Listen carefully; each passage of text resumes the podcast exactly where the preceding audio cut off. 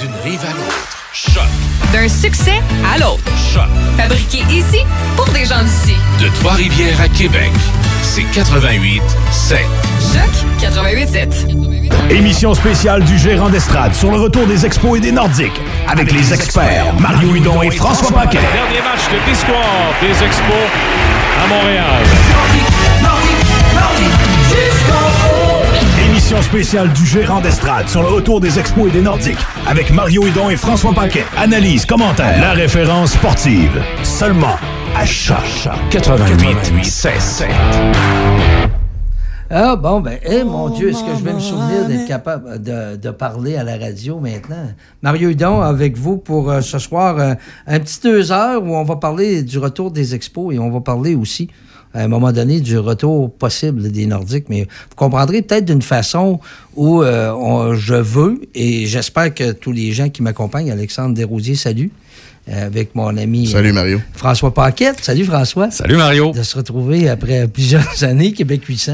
Et On s'est vu une couple de fois au stade dans les dernières années, mais pour travailler ensemble, il faut remonter à Québec 800. Puis Ouais. sauf erreur, ça s'est terminé en septembre 2012. Oui, exactement. Donc, euh, ça fait déjà un petit bout de ça temps. Fait, ça fait un petit bout de temps. On était en santé, on, est, on, on courait partout à ce moment-là, là. donc on court moins un peu. Mais euh, François, toi, euh, on, on va beaucoup parler du retour des expos. Je pense qu'on a discuté un peu en dehors des ondes. C'est souvent ce qui arrive. C'est que dans les dernières semaines, on nous a parlé du retour des expos. On est revenu avec l'histoire du stade. Et euh, depuis quoi, un an et demi maintenant qu'on parle de- d'une possibilité de retour des expos, François? Euh, toi qui étais très, très associé au baseball, et tu l'es encore d'ailleurs. Ouais, puis c'est juste comique parce que quand euh, je parlais peu de ça avec Alex en disant on va faire une émission spéciale là-dessus, les gens qui me connaissent, je suis un mordu de baseball, je gagne ma vie avec le baseball. Mais j'ai quand même des, gros bémols sur le projet et tout ce qui, entoure le retour des expos. Parce que le retour en tant que tel, ça fait plus qu'un an et demi qu'on en parle en tant que tel. Mais de mettre les choses sur table, d'avoir un petit peu plus de concret, ça fait à peu près un an et demi ou deux. Mais lorsque les choses deviennent un petit peu plus concrètes, que ce soit euh, une équipe partagée ou que soudainement on a besoin de l'argent du gouvernement, là, ça devient un petit peu plus touché. Quand, on touche vraiment au sujet en tant que tel et pas juste que c'est euh, un nuage ou une bulle, là, ça devient un petit peu plus compliqué. Euh, sur, un, point, François, moi, je vais comparer ça un peu à ce qu'on parle des Nordiques. À un moment donné, la portion émotion, je pense que tu es comme moi. Moi, je souhaite le retour des expos. J'aimerais ça que le baseball revienne à Montréal, euh, comme j'aimerais que les Nordiques reviennent à Québec. Mais il y a la portion émotion où, lorsqu'on dit les expos, on dit trois fois expos, puis il y a des gens qui ont une petite larme, puis ils ont, ils ont le goût de voir du baseball. On comprend tout ça, le beau temps arrive, on a le goût de voir du baseball. Euh, mais il faut passer par-dessus ça. puis on aurait dû apprendre ça de l'histoire des Nordiques présentement, où dans le sport professionnel, on va se servir de certaines villes, on va se servir des émotions pour arriver à nos fins, mais ailleurs. Et je pense que c'est ce qui se passe avec les Rays, qui, c'est deux dossiers où moi, j'aime dissocier un peu. Retour des expos, c'est une chose. Amenez-moi un projet pour un retour des expos. Mais quand vous me parlez de... On parle de baseball à temps partagé avec les Rays, une quarantaine de matchs. Là, c'est c'est là que je décroche sur le fait que ce projet-là m'intéresse pas. Et en, partant, je, trouve que c'est il y a, trop d'illogisme, mais on puis en plus on va avancer des choses qui tiennent pas la route lorsqu'on se met à les regarder de plus près et à vérifier si les chiffres concordent. Parce que présentement, ce qu'on nous propose pour nous vendre un stade à Montréal, il il y, a de gros bémols à mettre. Oh, il y a de très gros bémols. Puis- mais tu sais, on va être honnête sur une chose. Moi, je suis, comme toi dans le sens où on espère que ça va arriver. On travaille dans le monde du sport. Puis, tu sais, pour, pour les gens, si les Nordiques étaient là aujourd'hui, il y a probablement quelques, quelques stations AM qui seraient encore vivantes, puis des choses comme ça, parce que ça vivait euh, beaucoup de sport et de sport professionnel. Mais il y a un gros manque de logique dans certaines choses. Je pense que l'équipe La Garde partagée, c'est vraiment ce qui nous saute aux yeux. Pour différentes raisons, que ce soit le fait que tu dises, écoute, si le club arrivait à Montréal, euh, je sais pas, au mois de juin, puis l'équipe, est 20 matchs en bas de 500, il n'y aura personne l'été. Si l'équipe a une fiche gagnante, mais tu sais que tu les verras pas en série, il n'y aura pas grand monde l'été non plus. Tu sais, ça fait aucun sens. Moi, je pense qu'il y a trois choses qui m'agacent un petit peu dans, dans ce dossier-là. Ça, c'est la première chose. La garde partagée, euh, moi, je n'y crois pas du tout, du tout. En me disant également que si tu construis un stade pour une garde partagée, qu'est-ce qui se passe si à Tampa Bay, eux aussi, réussissent à avoir leur stade? Je suis pas sûr qu'il va y avoir une expansion demain matin dans le baseball majeur. Ça, ça m'agace énormément quand, quand je regarde ce, ce dossier-là. Quand on pense au stade, moi, Mario, si tu veux construire un stade, tant qu'à en construire un, il faut en faire un bon, un vrai et avec un toit rétractable. Ça, c'est immanquable, le toit rétractable. Je pense que, que, vous, que vous restiez au, Saguenay, à Québec, à Montréal, peu importe, le toit rétractable, c'est, c'est un must. Et la dernière chose, puis on aura la chance d'y revenir, c'est que présentement, si Bronfman et ses amis veulent de l'argent, ça va être un prêt et ce ne sera pas une subvention. Pas dans le contexte actuel. Moi, je pense pas que ça puisse se faire parce que tu vas partir avec un dossier avec une note tellement négative au départ dans une situation où on est, on est endetté. Puis je, je, vais te dire la même chose que j'ai dit à Raphaël la semaine passée. Tu sais, moi, j'ai pas d'enfant, mais je sais qu'on a besoin de beaucoup d'argent en éducation. Je suis quand même chanceux, relativement chanceux au niveau santé, ma famille et tout ça. Mais on se dit, on a pas mal besoin d'argent dans nos hôpitaux pour en avoir encore plus. L'environnement, écoute, on s'en va pas mal dans le mur de ce côté-là aussi. On va de l'argent à mettre là aussi. J'adore le baseball. Puis, ça fait partie de mes rêves de, TQ de, d'être, de faire partie de la grande famille des expos. Puis, me doute que ça arrivera pas avec tout ce qui, tout ce qui se passe, mais je me dis, autant j'aimerais ça qu'ils investissent de l'argent, autant personnellement, j'aimerais ça. Mais je trouve qu'il y a beaucoup, beaucoup trop de choses présentement qui ne font pas de sens. Bon. Écoute, moi, François, euh, comme, comme tu le dis, la, portion argent de demander pour un stade, puis tout ça, j'aime passer à côté parce qu'on va nous ramener que le gouvernement investit dans le centre Vidéotron. Ça, j'en reparlerai plus tard. Euh, mais la réalité de ce que tu dis, c'est, moi aussi, la première étape, si tu veux un stade, alors qu'on parle d'un stade de 35 000 places, si tu n'as pas de toit, je pense que ça ne peut pas vivre. Les expos ne pourront pas vivre d'un stade, pas de toit, à Montréal. Encore moins si on va investir dans ce stade-là pour être utilisé 80 jours par année ou 100 jours par année parce que notre climat est là. là. Et on parle vraiment d'un toit rétractable, oui. pas d'une vieille toile qui, qui, qui brise. Mais il faut se le dire que c'est probablement 3 à 400 millions supplémentaires si tu veux un toit rétractable, ouais. mais qui en vaut, je pense, la peine pour l'utilisation d'un stade ouais, à, à 365 on, jours. Qu'on évite de le mettre dans le stade olympique pour réparer la toile ouais. actuelle, puis qu'on le mette sur un toit d'un stade. Tu sais, lorsque tu arrives avec un projet comme ça, où ça m'inquiète, c'est qu'on a dit, euh, M. Bronfman l'a dit lui-même, on n'a pas les moyens d'avoir un club à plein temps. Quand le propriétaire éventuel de l'équipe te dit que tu n'as pas les moyens d'avoir un club à plein temps, on te propose un stade pas de toit à Montréal. Et écoute, euh, à ce moment-là, avec une équipe qui peut être disponible à demi-temps en 2027-2028, écoute, je m'excuse, mais je tombe pas de haut, mais je tombe. c'est c'est là que ça tient pas la route. À un moment donné, on a essayé de nous vendre ça comme le baseball majeur avec les revenus, avec le partage des revenus. Les équipes ne peuvent pas perdre d'argent.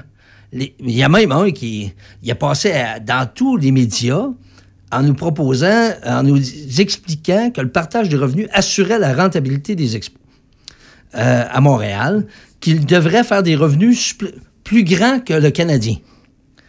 Là encore, ça tient pas la route lorsqu'on s'assoit. J'ai communiqué avec cette mmh. personne-là à un moment donné, mais je lui ai dit T'as juste oublié de compter les salaires, là. tu sais, le, le, problème n'est pas là. On, on, nous dit que le partage des revenus, c'est vrai, j'ai toutes les, les, formules, comment fonctionne le partage des revenus dans le baseball, ce qui est très différent du partage des revenus du hockey. Oui. Et les Alors, chiffres sont beaucoup plus gros également. Oui, ils sont plus gros, Sauf que il faut comprendre, là, on va vous dire que chaque équipe reçoit 118, 118 millions du partage des revenus. On parle, on parle pas des revenus nationaux, on parle juste des revenus des équipes. Et 118 millions, oui, mais il faut comprendre d'où vient ce 118 millions-là par équipe. En 2018, c'est 118 millions qui a été remis à chacune des équipes. Ça, c'est pris à 48% des revenus locaux de chacune des équipes. OK. Donc, ce, 118 millions-là, c'est pas 118 millions dans les poches des expos ou des Rays. Parce que dans le, dans le pot global, ils ont mis 48, 48 de leurs revenus. Donc, quand cette portion-là, ce qui fait qu'une équipe à petit budget, à petit revenu, va retirer plus du pot que les Yankees, par exemple. Donc, les Yankees vont mettre, euh, disons, 200, 226 millions dans le pot il va en recevoir 118. Les Rays vont recevoir 118, mais ils n'ont mis 85 dans le pot. Et c'est rien que 50 millions de partage des revenus à ce moment-là. Et c'est là que ça tient pas la route, encore une fois, d'essayer de... On vit sur de l'émotion. On l'a vécu encore une fois avec les Nordiques. Oui. On, on nous a vendu des projets, on nous a vendu des choses parce qu'on est émotif. On est comme ça au Québec. On voudrait le retour des expos, mais il faut mettre nos pieds bien ancrés au sol et s'assurer que c'est un projet réalisable. Monsieur Steinberg, le propriétaire des Rays, l'an dernier, les Rays, dans une saison normale, là, cette année, les chiffres de Forbes sont sortis, toutes les équipes ont perdu de l'argent, les, Yankees ont fait seulement 108 millions de revenus, ont perdu euh, 100, 100 millions de, dans les pertes cette année, mais les Rays l'an dernier, la saison dernière, dans une saison normale, avant, la pandémie, ont fait 68 millions de profits, selon Forbes. De profit. De profits. 68 millions de profits. Les Marlins, dont on parle pas, eux ont perdu 5 millions. Et on comprend, il y a moins de monde qu'aux Rays, ça. Donc, on essaie de nous faire croire que les Rays sont dans le gros trouble, que le propriétaire perd de l'argent, alors que c'est pas le cas. Lui, il veut un stade payé par les contribuables. Parce que c'est ce que les Marlins ont eu. Exactement. Avec M. Lorea, qui était, qui était là à l'époque, qui a réussi à, à se faire construire un stade. Et David Jeter le regrette aujourd'hui, cet achat-là. là. Mais c'est intéressant ces chiffres-là parce que des fois on a des fois on n'a pas une bonne conception de ce qui se passe dans le monde du sport par rapport aux chiffres. Puis sais dans le, le dossier à Montréal en tant que tel, puis moi j'aime ça quand tu mentionnes que tu sais on peut pas avoir une équipe à temps plein. Je pense que quand tu dis ça, tous les amateurs de baseball, les amateurs de sport au Québec se sentent écorchés un peu. On se donne les coups de bâton dans le front. Là. pendant 36 ans, il y a un club. Je comprends que les gens vont dire que les dernières années, ça a été beaucoup plus difficile. Ça, c'est, c'est- je suis tout à fait d'accord. Mais les gens qui sont un petit peu plus âgés, qui ont connu le parc Jarry, les belles années des expos dans les années 70-80, c'était incroyable. là. Il y a eu une certaine époque où les expos étaient plus populaires que le Canadien. C'est au début des années 80. Le Canadien arrivait à la fin de sa, de sa belle époque. Les, expos avaient une équipe fantastique. Et là, ils sont devenus très, très, très, très populaires. Mais moi, ce que je regarde dans les, dans les cartes de ce qui peut changer le dossier, c'est Denis Coderre. J'ai vu Denis Coderre dans les derniers jours, dernières semaines, qui va se présenter aux élections. Que vous aimiez ou non Denis Coderre, Denis Coderre aime le baseball. Ça, c'est, ça peut changer beaucoup de choses dans la façon de négocier les choses, dans la façon de faire euh, avancer le dossier. Je dis pas que je suis pour ou contre nécessairement son, son retour, parce que c'est un, monsieur assez particulier, Denis Coderre, qui a des, idées assez bien arrêtées, mais c'est le genre de bonhomme qui pourrait faire avancer énormément le dossier. Mais tu ça va au-delà de ça. ça va au-delà d'une, élection, municipale. Ça va même au-delà de ce qui va se passer au provincial. Mais je trouve que le dossier, puis je sais pas si tu vas être d'accord avec moi, à un certain point, a des similitudes avec le tramway. C'est-à-dire qu'il y a des gens qui en veulent, mais une pas partie, pour, oui, quoi? une partie de la population se sent pas, ne se sent pas du tout, du tout, euh, disons, euh, ben, prête à, un- à- à faire face à un dossier comme ça. Est-ce qu'on en a vraiment besoin? On partira pas sur le tramway, certain, parce que c'est une autre histoire, mais je trouve qu'il y a quand même des similitudes de dire que c'est quelque chose dont on n'a pas nécessairement besoin dans les conditions actuelles, mais si dans 5, 10 ou 15 ans, la situation est que ce soit une expansion, un déménagement, puis qu'on a vraiment les conditions nécessaires, moi, je pense que ça peut très bien se faire et être bien accepté dans la société, ce qui ne serait pas le cas aujourd'hui, que ce soit pour la garde partagée, l'argent ou les raisons que vous voulez. Ben, encore une fois, le, le projet, si tu veux vendre un projet comme ça, et on ne se le cachera pas, les gens vont le dire, les expos ont, ont partagé leur temps avec Porto Rico. À Porto Rico, ils n'ont pas construit un stade. Il y avait pas. tu sais, il y a- on n'est pas dans le même contexte contexte. différent. L'association des joueurs, François, tu suis le baseball depuis longtemps. Est-ce que les joueurs accepteraient de jouer 120 matchs sur la route? Parce que c'est ça que ça veut dire. La réponse est non. Ben- L'association des joueurs, ne vous- à moins qu'il y ait une compensation financière, qu'il y ait une façon de, de, de faire en sorte que les, les impôts, les choses comme ça, les joueurs n'aient à en payer moins et tout ça. Mais je pense de- que pour les joueurs, pour les agents, pour l'association des joueurs, il n'y a personne qui voudrait signer. Et comment tu fais pour signer un agent libre de renom pour dire viens jouer chez nous, on joue à Montréal, t'aimes pas, mais un petit peu partout? C'est- impossible. Logiquement, ça fait pas de sens. Ben, Et c'est ça. Le, le projet du- d'une équipe partagée fait pas de sens. OK? Là-dessus, on s'entend. L'autre option, c'est si on a- nous arrivait avec un plan d'une équipe à temps complet. Là, on commence peut-être plus à se dire, bon, regardons ça de plus près. Ouais. Euh, on l'a dit tantôt, je pense qu'on est d'accord là-dessus. L'autre étape après ça, c'est de dire oui, on va avoir une équipe à temps complet, mais euh, on aura, on a besoin d'un toit avec un, toit- stade avec un toit rétractable. Comme je disais, puis c'est pas une question de c'est beau, c'est pas beau, il faut pas qu'il y ait de toit, puis c'est juste la réalité de notre euh, quotidien ici au Québec, la réalité d'une saison de baseball de 162 Ouais. matchs. Je commence demain d'ailleurs, puis vous regarderez la température pour les prochains jours. 15 centimètres, Ça hein? commence le 1er avril demain. et tout ça. Peut-être faire une pause. Après ça, je veux, je veux qu'on regarde ça, François, de se dire pourquoi on est obligé, on a l'obligation d'avoir un toit rétractable? Parce qu'il n'y a pas juste la météo. Il y a le monde dans les gradins qu'il faut que pour se sécuriser d'avoir du monde dans les gradins dans un stade de 35 000. Pourquoi on a besoin d'un toit rétractable? On revient. On fait une courte pause, on vous revient. On est en émission spéciale à Choc 88 7. La vaccination contre la COVID-19 est en cours pour les groupes prioritaires. Allez sur québec.ca oblique vaccin COVID pour suivre la séquence de vaccination prévue dans votre région et prendre votre rendez-vous en ligne. Au besoin, vous pouvez téléphoner au 1-877-644-4545. Après avoir reçu le vaccin, vous devez continuer de vous protéger en respectant les consignes sanitaires de base. C'est important. Le vaccin, un moyen sûr de nous protéger. Un message du gouvernement du Québec. de la boulangerie, pâtisserie, chocolaterie chez Alexandre vous souhaite une très bonne soirée en compagnie de ses extraordinaires pizzas, pâtes fines, cuites au feu de bois et toutes ses gourmandises. Boulangerie, pâtisserie, chocolaterie chez Alexandre à Pont-Rouge. Votre PME éprouve des difficultés d'organisation et vous vous sentez perdu? Structura Conseil promet un accompagnement opérationnel humain, des objectifs clairs et des résultats tangibles. À vos côtés pour augmenter la performance de votre PME et vous guider à prendre les bonnes décisions. StructuraConseil.com On voyage dans le temps. Monsieur Vintage. Michel Carrier aux commandes de Monsieur Vintage. Les années 60 et 70 à leur meilleur.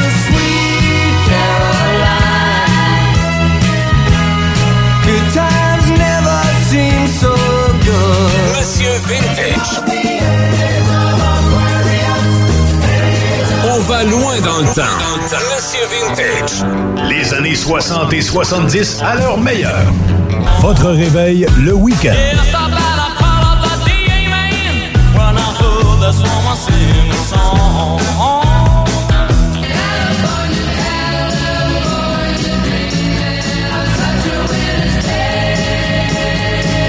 On voyage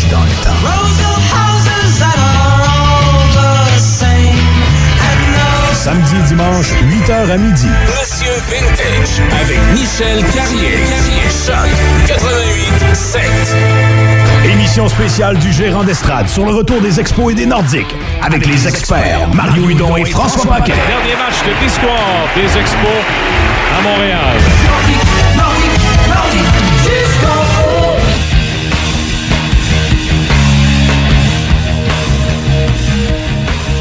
Tu sais, François, euh, quand j'entends le dernier match de l'histoire des Expos à Montréal, c'est le son de la télé. Mais tu sais que moi, la dernière année des Expos, je faisais la mise en onde des matchs des Expos à la radio à Québec. Ça se faisait sur les ondes de CKNU à Donnacona. C'est vrai. oui. Avec euh, mon ami, euh, j'ai j'ai un blanc pour Sébastien vous. Noël, Sébastien Noël. Sébastien Noël, lorsqu'on nous a demandé de faire les expos la dernière année, donc c'est c'est connu qui avait eu le contrat Oui. pour la grande région de Québec parce que les expos n'étaient plus à la télé. Ils étaient seulement en anglais. On avait fini par avoir un petit contrat pour mettre les, les expos à la radio. Et Sébastien Noël, c'était un grand fan de baseball aussi. Il dit, on s'est entendu, à ce moment-là, c'est Robert HB, qui est le directeur des programmes à, à Donnacona. Robert qui est encore euh, dans le milieu des- de la Rendu radio. à Cogeco, je pense. Oui, c'est ça. Et là, il me dit, les gars, je donne 25 piastres. 25 piastres par match que vous mettez en onde. Vous, on monte à Donnacona, on part de Québec, on monte à Donnacona pour aller faire la mise en onde dans le sous-sol Oui, d'église, c'est de la- de dans le sous-sol d'une ancienne banque. Donc, euh, on, on- on met la mise en onde là.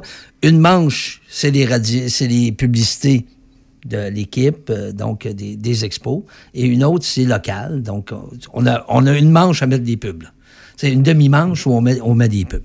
Et euh, euh, Sébastien Noël m'avait demandé une condition pour pouvoir que je puisse en faire quelques-uns. C'est que moi, je veux faire le dernier match.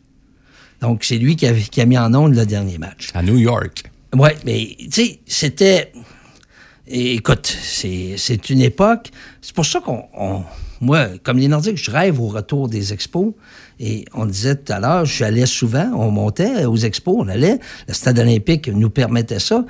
Et c'est là que, lorsque je disais avant la pause qu'on a besoin d'un toit rétractable pour une raison.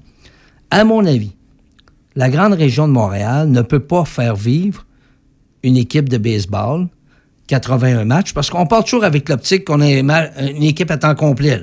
Parce qu'on l'a dit tantôt, si on parle d'une équipe à demi-temps, on n'est plus là, On a formé, euh, ferme le micro, on s'en va, on n'est on, n'est plus là. Mais une équipe à temps complet, à Montréal, 81 matchs par saison, on peut pas, à Montréal, juste les gens de la région de Montréal, faire vivre cette équipe-là. On a besoin des gens de l'extérieur et on doit assurer à ces gens-là qu'il va avoir un match. Donc, si je me déplace vers Montréal, je vais avoir, je vais m'assurer d'avoir que, le match va avoir lieu, que je ferai pas un voyage en blanc. C'est la seule maison, c'est la seule façon que je pourrais m'acheter un billet de saison si je suis de l'extérieur de Montréal, ce qui arrivera. C'est euh, le gars du Saguenay qui descend 80 fois à Montréal ou qui passe des, semaines parce que ça joue tous les jours. On comprend que c'est un peu la folie. On parle de combien, François, pour avoir une rentabilité euh, on parle d'un stade de 35 000 places. Oui, environ. On a parlé entre 35 et 40 000 places. Je pense que c'est le, Camden Yards à Baltimore qui a vraiment donné l'idée à une certaine époque, milieu des années 90, des nouveaux stades plus, euh, euh, intimes où les gens sont plus près de l'action. Et lorsqu'on a sorti l'espèce d'étude de marché pour dire si on veut que ça fonctionne, on se met dans l'optique qu'on a 81 matchs dans une saison régulière à la maison. On parlait d'en moyenne 27 000 spectateurs pour faire nos frais. Donc, pour arriver à zéro, pour pas écrire à l'encre rouge, 27 000 personnes en moyenne. Alors, tu sais, 27 000, ça inclut les matchs du mois d'avril où il fait très froid. Ça inclut les matchs septembre-octobre où il fait très froid. Ça inclut les matchs où il y a de la pluie, peu importe. Et ce que tu mentionnais tantôt, c'est que si tu dis on, érige une barricade autour de Montréal, puis essayer de faire vivre un club de baseball, c'est certain que ça fonctionne pas. C'est assez fascinant de voir, puis c'était le cas à une certaine époque, le nombre d'autobus, les gens qui pouvaient se déplacer en groupe, pas juste les fins de semaine, les soirs de semaine qui allaient aux expos, c'était un pourcentage qui était très, très élevé. Mais tu sais, je te disais tantôt, arrive au mois de juin, parce qu'on dit souvent, ça dépend ce qui arrive avec le Canadien, les gens suivent le baseball, tout dépendant de ce qui se passe avec le hockey, mais si tu arrives au mois de juin, puis tu es à 22 matchs de la tête, à 13 matchs d'une participation en série au meilleur deuxième, il n'y aura jamais, jamais, jamais 27 000 personnes en moyenne durant l'été. C'est impossible. Et ça, c'est ta grosse période. Alors, tu sais, ce chiffre-là, moi, il m'a fait grincer des dents dès le départ en disant c'est un chiffre qui est astronomique pour une ville euh, comme Montréal.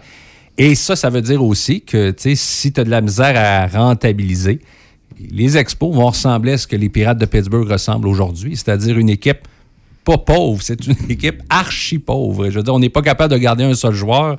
On échange nos vedettes avant même, même deux ans avant qu'ils soient éligibles à l'arbitrage. Puis on se retrouve avec des clubs très médiocres. Puis si ton cycle fonctionne bien, bien une fois aux 10 ans ou 12 ans, tu vas avoir une bonne équipe.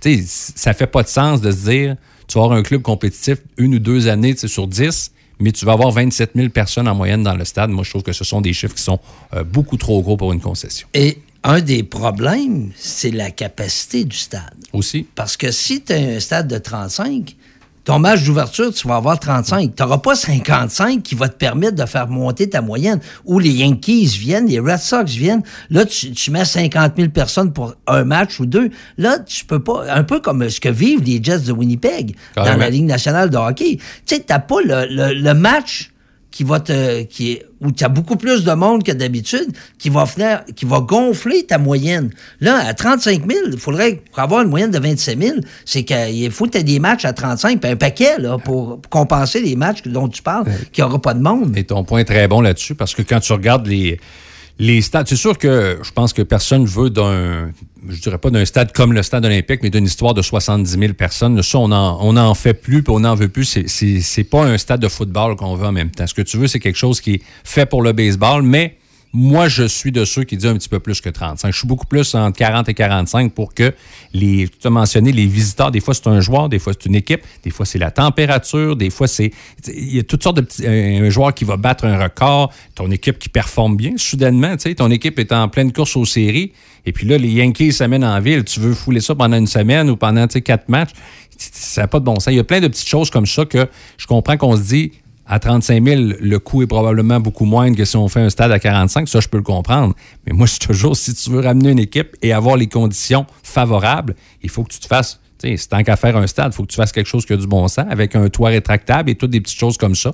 Mais c'est comme si on se disait, oh non, non, c'est la nouvelle mode, les stades un peu plus intimes. Mais je pense que dans le contexte où il faut que tu profites de ces grosses journées-là, puis je pense que les Expos étaient un bel exemple pour dans les dernières années pour euh, le match d'ouverture. Hein, souvent 40, 45, 50. Puis à partir de là, ça, ça dégringolait. tout, tout dépendant des performances de, l'équipe. Puis même là, des fois, euh, gagner, gagne ou perd, ça ne changeait pas grand-chose. L'autre chose, on va prendre l'exemple. C'est très mauvais ce que je vais faire, mais on va prendre les capitales. Les capitales avaient un stade avec un toit, avec une surface euh, euh, naturelle et tout ça. On a compris qu'à un moment donné, si on veut que ça devienne plus qu'un stade juste de baseball, il faut rentabiliser les autres journées où le baseball n'est pas là. Encore là, le toit vient permettre d'avoir un spectacle, d'avoir des choses dans ce stade-là 365 jours par année. Et encore là, si, euh, je m'excuse, mais s'il y a un pied de neige sur, les bancs et sur le terrain, il n'y a pas de toit, on, oublie ça, on oublie le projet. L'autre chose, ce stade-là, pour ceux qui rêvent à un match extérieur du Canadien, on oublie ça. 35 000 places, c'est pas assez. C'est vrai. C'est pas assez parce que tu as 21 000 dans le Centre Bell. Les coûts de faire un match extérieur pour 10 000 personnes de plus, ça vaut pas la peine. Et, c'est ça que les gens, euh, lorsqu'on parle d'émotion, euh, de, de rêve, mais euh, il faut s'asseoir, je dis souvent prendre notre gaz égal, puis regarder la situation, puis se dire, oui, on veut, mais en quelque part, il faut regarder ce que ça coûte, puis ce que ça va rapporter. Quand le propriétaire, on va le répéter encore pour ceux qui n'étaient pas là au début, quand M. Bronfman dit on n'a pas les moyens d'avoir une équipe à plein temps à Montréal, ben écoutez, décrochons du, du projet, là.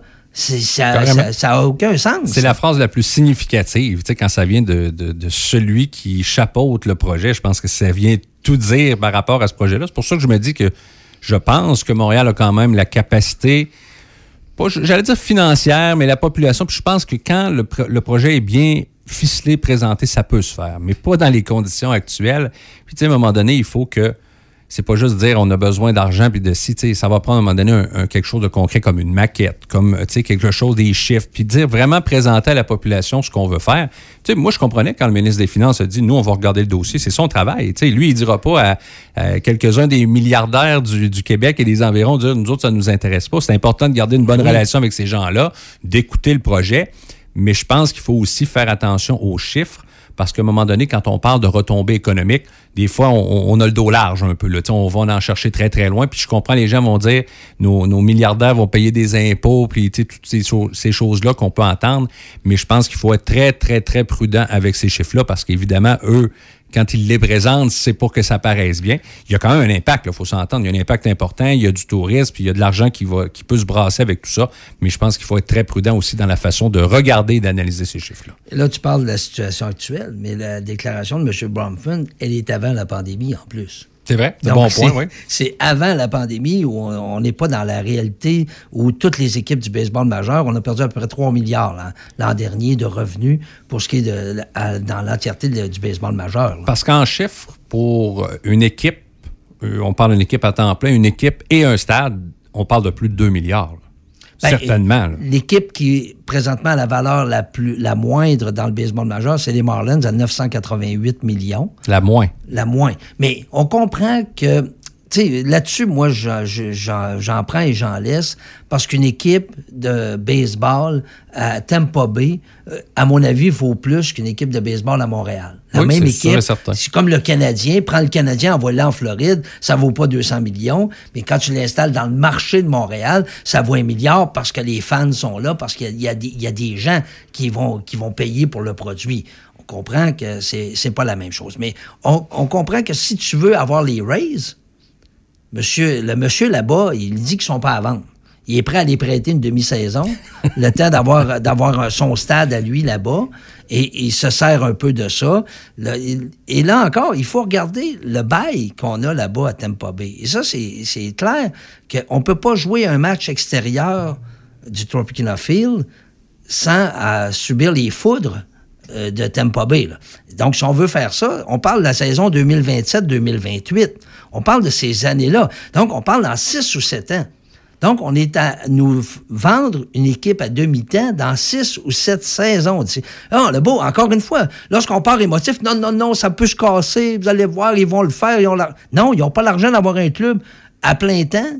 Comment ils vont avoir un- un- de l'argent pour casser un bail où on va t'attendre? Il n'y a pas de clause qui permet de racheter ce bail-là. Donc, il faut que tu négocies avec la ville. Et là, dans les derniers mois, dans les dernières semaines, on, on revient avec euh, un projet de stade à Saint-Pétersbourg pour les Rays. Donc, vous comprenez qu'on est en train de gagner. Bon, on, eux autres non plus ne construiront pas un stade pour 40 matchs. Là. Oh non, non. Puis hein, déjà que se sont fait brûler en Floride par le, projet des Marlins, euh, où Jeffrey Loria et David Sampson ont presque ri des contribuables après en disant vous êtes euh, tombés dans le panneau.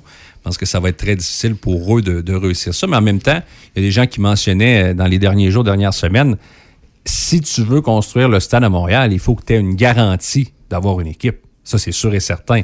Moi, je dis souvent, Mario, je serais curieux, puis peut-être qu'on le saura un jour, quelle est la phrase ou quel est le moment où Gary Bettman a convaincu Régis Labombe de construire un amphithéâtre? On a toujours eu l'impression qu'il n'y a pas une garantie signée noir sur blanc, mais qu'il y a eu, à un moment donné, une phrase qui a fait dire oui, vous allez l'avoir, votre équipe, mais construisez votre stade.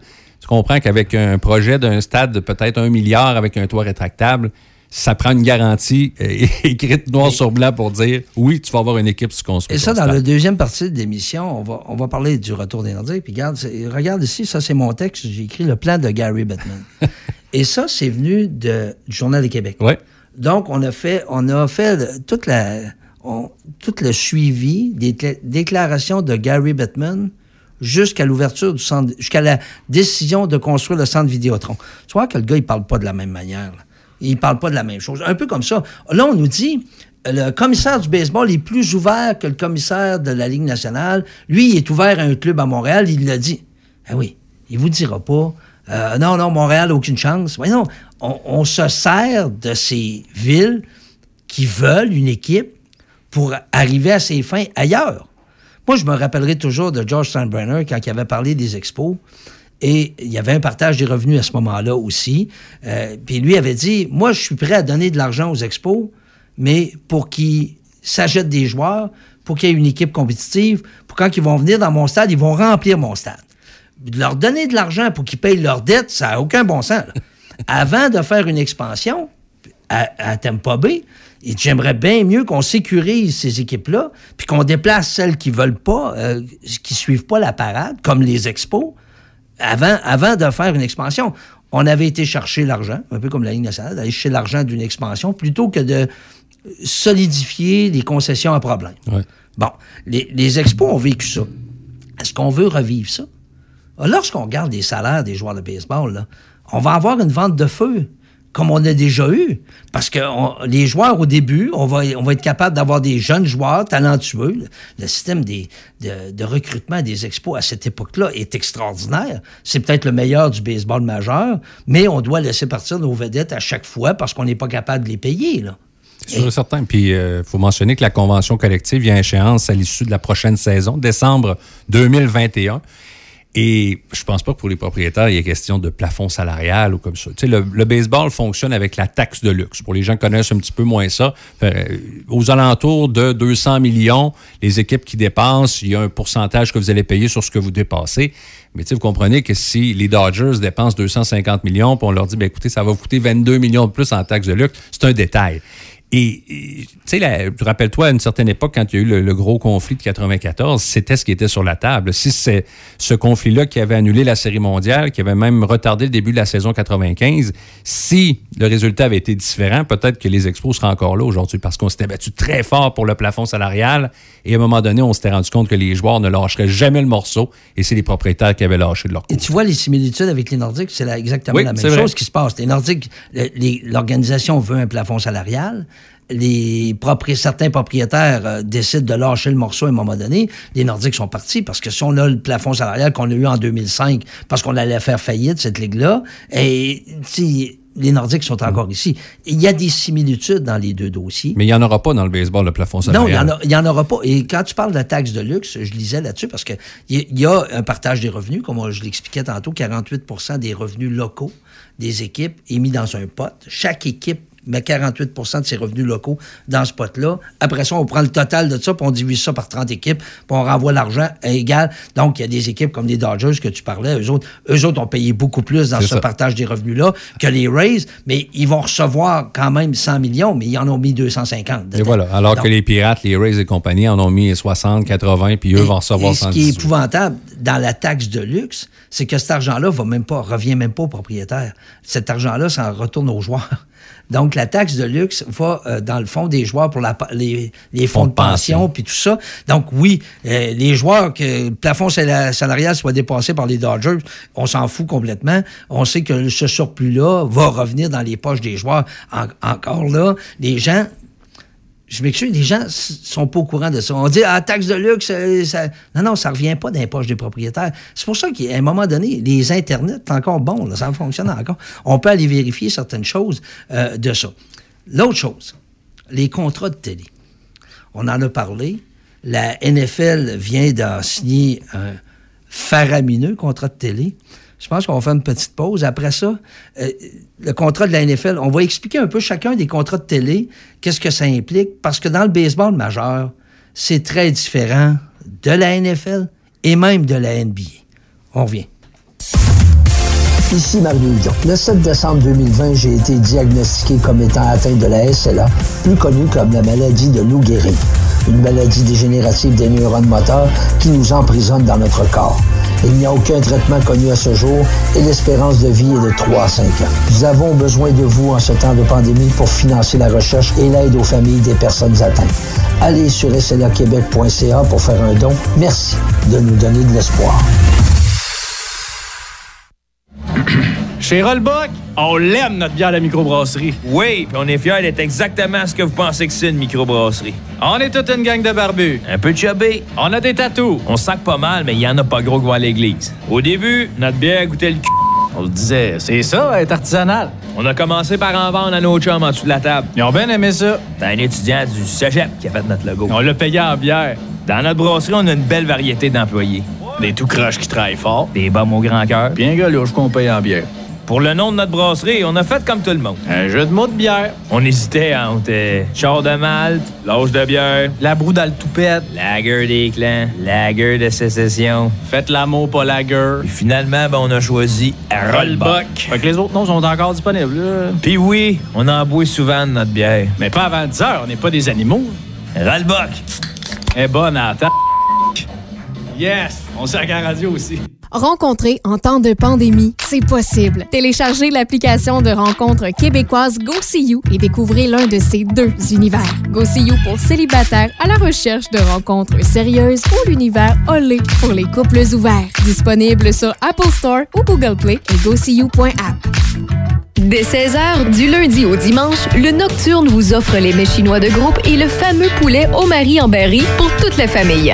Téléphonez au 88 337 28 24, 337 28 24 ou commandez directement en ligne sur notre page Facebook. Nouvellement partenaire YouEat, le restaurant Le Nocturne saura combler votre appétit. Simple, succulent et directement à votre porte. Le Nocturne 88 337 28 24. BMR Pierno de Saint-Ubalde est à la recherche de deux vendeurs ou vendeuses de matériaux temps plein dès maintenant. Une fin de semaine sur deux, assurance collective, rabais employé, nourriture à prix réduit et bien plus encore. Salaire allant jusqu'à 20 de l'heure. Pour postuler, écrivez-nous à info à. Émission spéciale du gérant d'estrade sur le retour des expos et des Nordiques avec Mario Hudon et François Paquet. Analyse, commentaire, la référence sportive. Seulement à Choc 88 7. On est de retour à Choc 88.7. Merci à Alexandre Desrosiers qui, qui, ouvre la porte à cette émission spéciale avec le dossier des expos qui a fait beaucoup jaser. Le ça va te faire 20 piastres. Oui, c'est ça. Tu me le donneras tantôt. Ça va être bon. et, et euh, je pense que c'était peut-être le bon moment de tenir ça, puis en même temps d'en profiter pour voir qu'on l'a dit, il y a des similitudes avec, euh, avec le dossier du retour du hockey. Des gens vont dire non, non, c'est pas pareil. Oui, il y a des similitudes ne serait-ce que du côté de l'émotion, puis de vouloir une équipe. Puis des fois, on oublie de regarder un peu à côté. Qu'est-ce que ça peut vouloir dire? Je vous rappelle qu'on est sur Facebook Live aussi, sur ma page Facebook. Donc, vous pouvez nous, nous voir. On a des faces de radio pourtant. Faites attention aux enfants pour leur faire François est rendu avec une face de télé. ben, écoute, il y, a une fille que je connais que je n'aimerais pas qui m'a déjà dit il me semble que tu n'as pas une face pour faire de la radio. Ah oui? Là, je commençais à trouver que c'est, ça commence à être bas. Ça... Euh, et, François, es maintenant, toi aussi, on te voit plus à la télé maintenant avec, euh, pour le baseball. Oui. Ben, euh, j'ai lâché les capitales l'an passé. Ça vient mêler avec les dates, là, mais l'an passé, j'avais remis ma démission juste avant que la, la, pandémie Donc, quand les capitales vont commencer, on va leur souhaiter que ce soit cet été, il y aura des, nouveaux commentateurs. Donc, moi, je fais plus de baseball à la télévision. J'adore ça parce que j'adore le baseball majeur, mais quel média totalement différent de la radio. C'est un autre monde, complètement un autre. Et c'est ça qui va nous amener peut-être à justement parler des contrats de télé. On en parle beaucoup. La Ligue nationale est à renégocier son contrat de télé avec NBC SN qui va fermer. Va fermer, oui. Oui, on, ferme toutes les stations régionales. donc, on va garder la NBC, puis USA Today va prendre une partie de ce qu'on présentait de hockey, mais très peu parce que c'est un réseau. Le USA, c'est un peu comme NBC. Et la Ligue nationale retourne à ESPN l'an prochain. Oui, ils, ils, étaient déjà à ESPN, ESPN Plus pour le web, pour les matchs canadiens. Donc, il, avait, il ne présentait que des matchs qui, qui, impliquaient des clubs canadiens. Donc, euh, on va reprendre. ça aussi, on en parlera parce qu'on dit que le contrat a doublé, mais c'est pas tout à fait ça parce qu'ESPN payait déjà 100 millions par année. Donc, avec le 200 millions d'NBC, on passe à 400 millions. Donc, c'est 100 millions de plus euh, selon USA Today.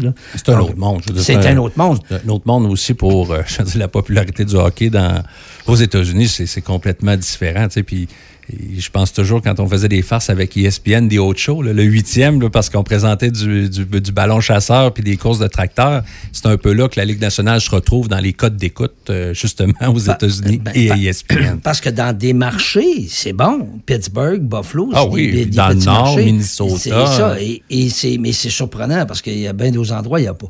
Et c'est là qu'on va venir avec la comparaison avec le baseball majeur. Le baseball majeur, comme les clubs jouent 162 matchs, le plus payant des contrats de télé, c'est les contrats locaux avec les équipes. Comparativement, exemple, euh, bon, tu vas avoir euh, la NFL que le contrat national parce qu'ils n'ont pas de, entre guillemets, il n'y a pas de locaux. On présente avec les grands réseaux, mais la NFL euh, va doubler son contrat, même si les codes d'écoute ont baissé un petit peu, mais ont un produit unique où ton équipe joue une fois par semaine et à ce moment-là, ça te permet de regarder les autres matchs. Le jeudi soir, c'est Amazon qui va avoir ça, en exclusivité. Ça ne fera pas l'affaire de tout le monde. Comme le baseball majeur a commencé sur Facebook l'an passé à présenter les matchs. Parce que si tu n'as pas d'Amazon, tu ne vois pas le match, sauf pour les, les, clubs impliqués. Donc, moi, ce, que je comprenais, c'est que ça te prend Amazon Prime pour avoir ton abonnement ce qui est à peu près pas loin d'une centaine de dollars par année pour pouvoir avoir ton match jeudi soir. La seule question que je me suis posée, puis je sais pas si on a la réponse, c'est au Québec, qu'est-ce que ça veut dire pour nous? Je ne pense pas qu'on soit touché par ça. C'est-à-dire que les matchs, on devrait les avoir normalement à la télévision. Non, c'est ça, que, c'est ça que je me demande. Mais je me, dis, je me dis, euh, au, au Canada, on est totalement différent on a été totalement différents. Puis par exemple, pour le baseball, moi je suis abonné à MLB TV, je pouvais voir tous les matchs, même les Blue Jays. Et là, oui, depuis. C'était pas de club locaux. Mais depuis l'année passée, on a couper les Blue Jays.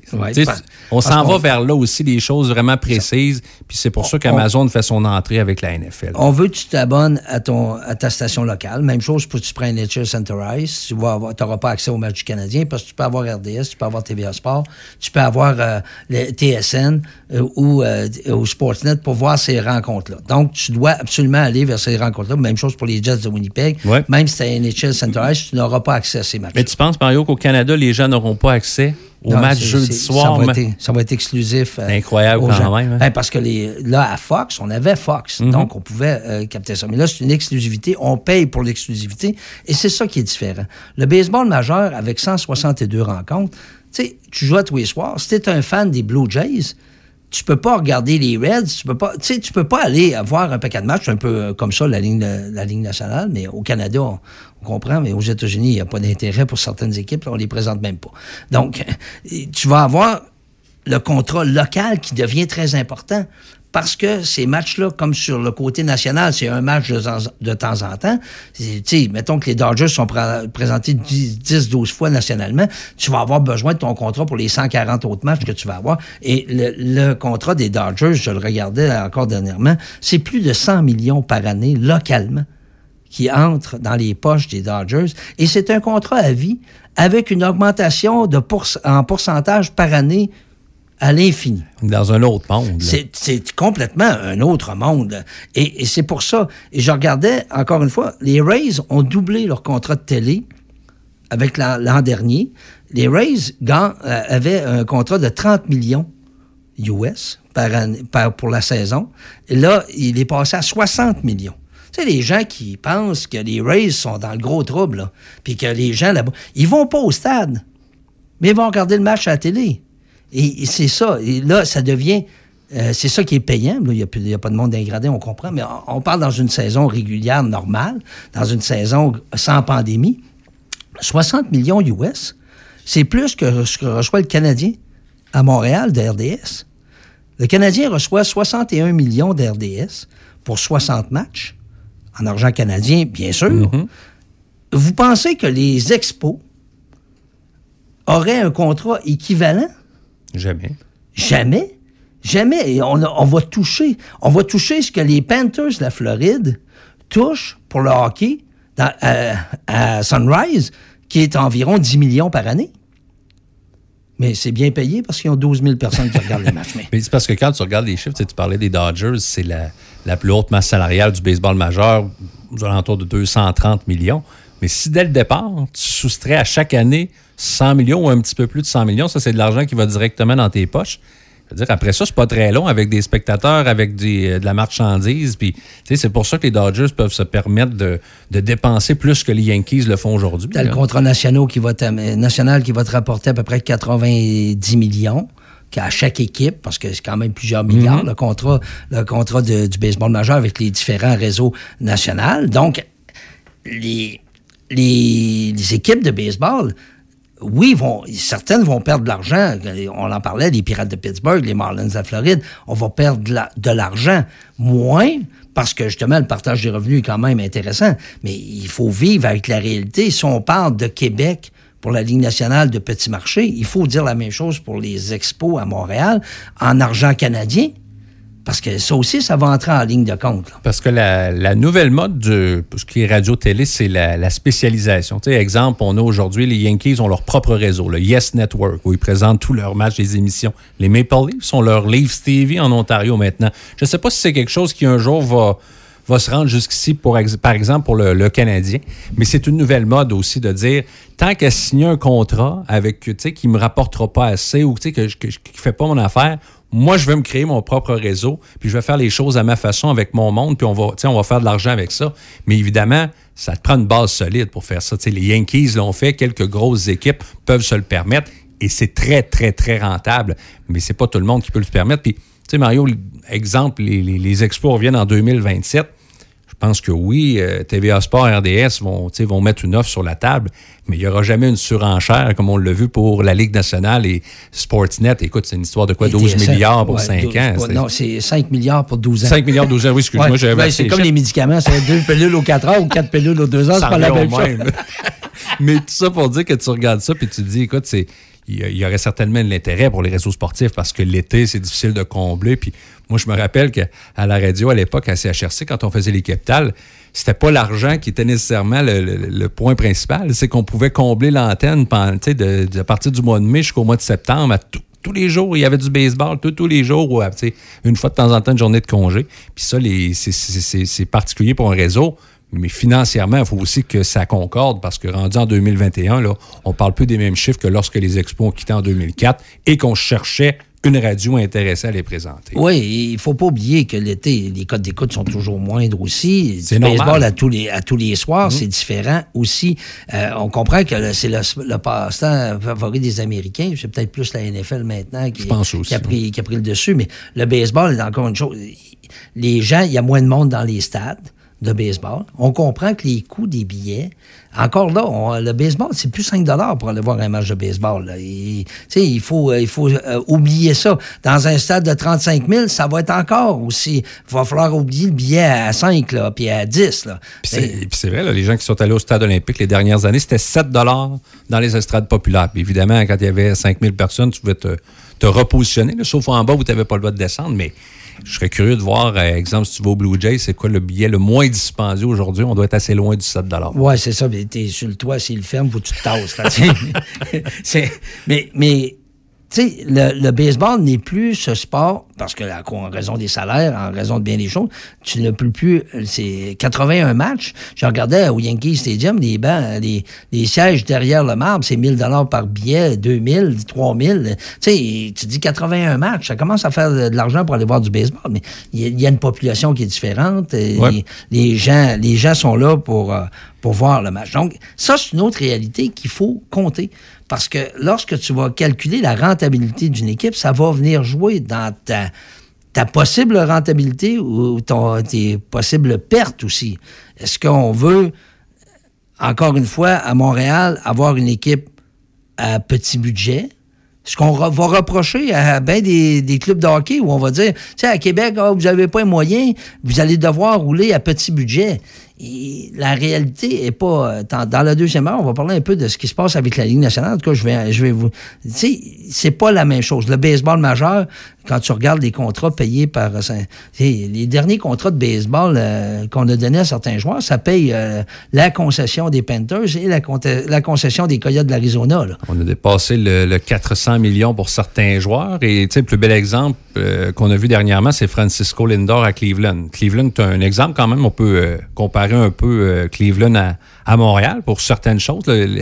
Les, gens disent souvent en anglais que Cleveland, c'est the error by the lake, là, la ville qui ne devrait pas être là. Mais c'est un club à petit budget. Euh, Francisco Lindor, leur plus grande vedette, leur meilleur joueur, le charisme de ce gars-là, on l'échange à New York avec un lanceur, Carlos Carrasco, qui avait un gros salaire pour dire aux, Yan- aux- aux Mets, ben voici euh, Carrasco, on vous donne quelques jeunes en retour. Et là, les Mets se disent, ben nous, évidemment, on peut pas donner 3-4 jeunes juste pour une saison. Et on a offert aux alentours de 10 ans 325 millions à Francisco Lindor. Et sans dire qu'on s'est fait rire en pleine face, on a dit ça commence à 400 millions les négociations. C'est fou, là. Je veux dire, s'il avait accepté ce contrat-là à 32,5 millions, dans le baseball d'aujourd'hui, c'est un petit peu plus que la moitié de la masse salariale ou à peu près là, des Pirates de Pittsburgh. Ce qui est complètement euh, impossible de penser de faire une équipe compétitive si tu as payé un joueur 30 millions. Est-ce que les gens. Les premières années, je pense qu'on accepterait un club Ah perdant. oui, la lune de miel. C'est ça. Et, mais on l'a déjà entendu, il ne faudra pas les reperdre une deuxième fois. On a déjà entendu ça aussi. Est-ce que le baseball à Montréal, de cette façon-là, est viable, François? De cette façon-là, c'est-à-dire garde partagée, non. Non, ça, euh, pour moi, là, c'est c'est le dossier-là. Mais je euh, pense que, tu sais, reg- les gens qui sont plus âgés, qui nous écoutent, euh, entre 1969 et 1973 environ, ça a été la lune de miel. Tu sais, les Expos n'ont pas eu de grandes équipes. On a quand même réussi.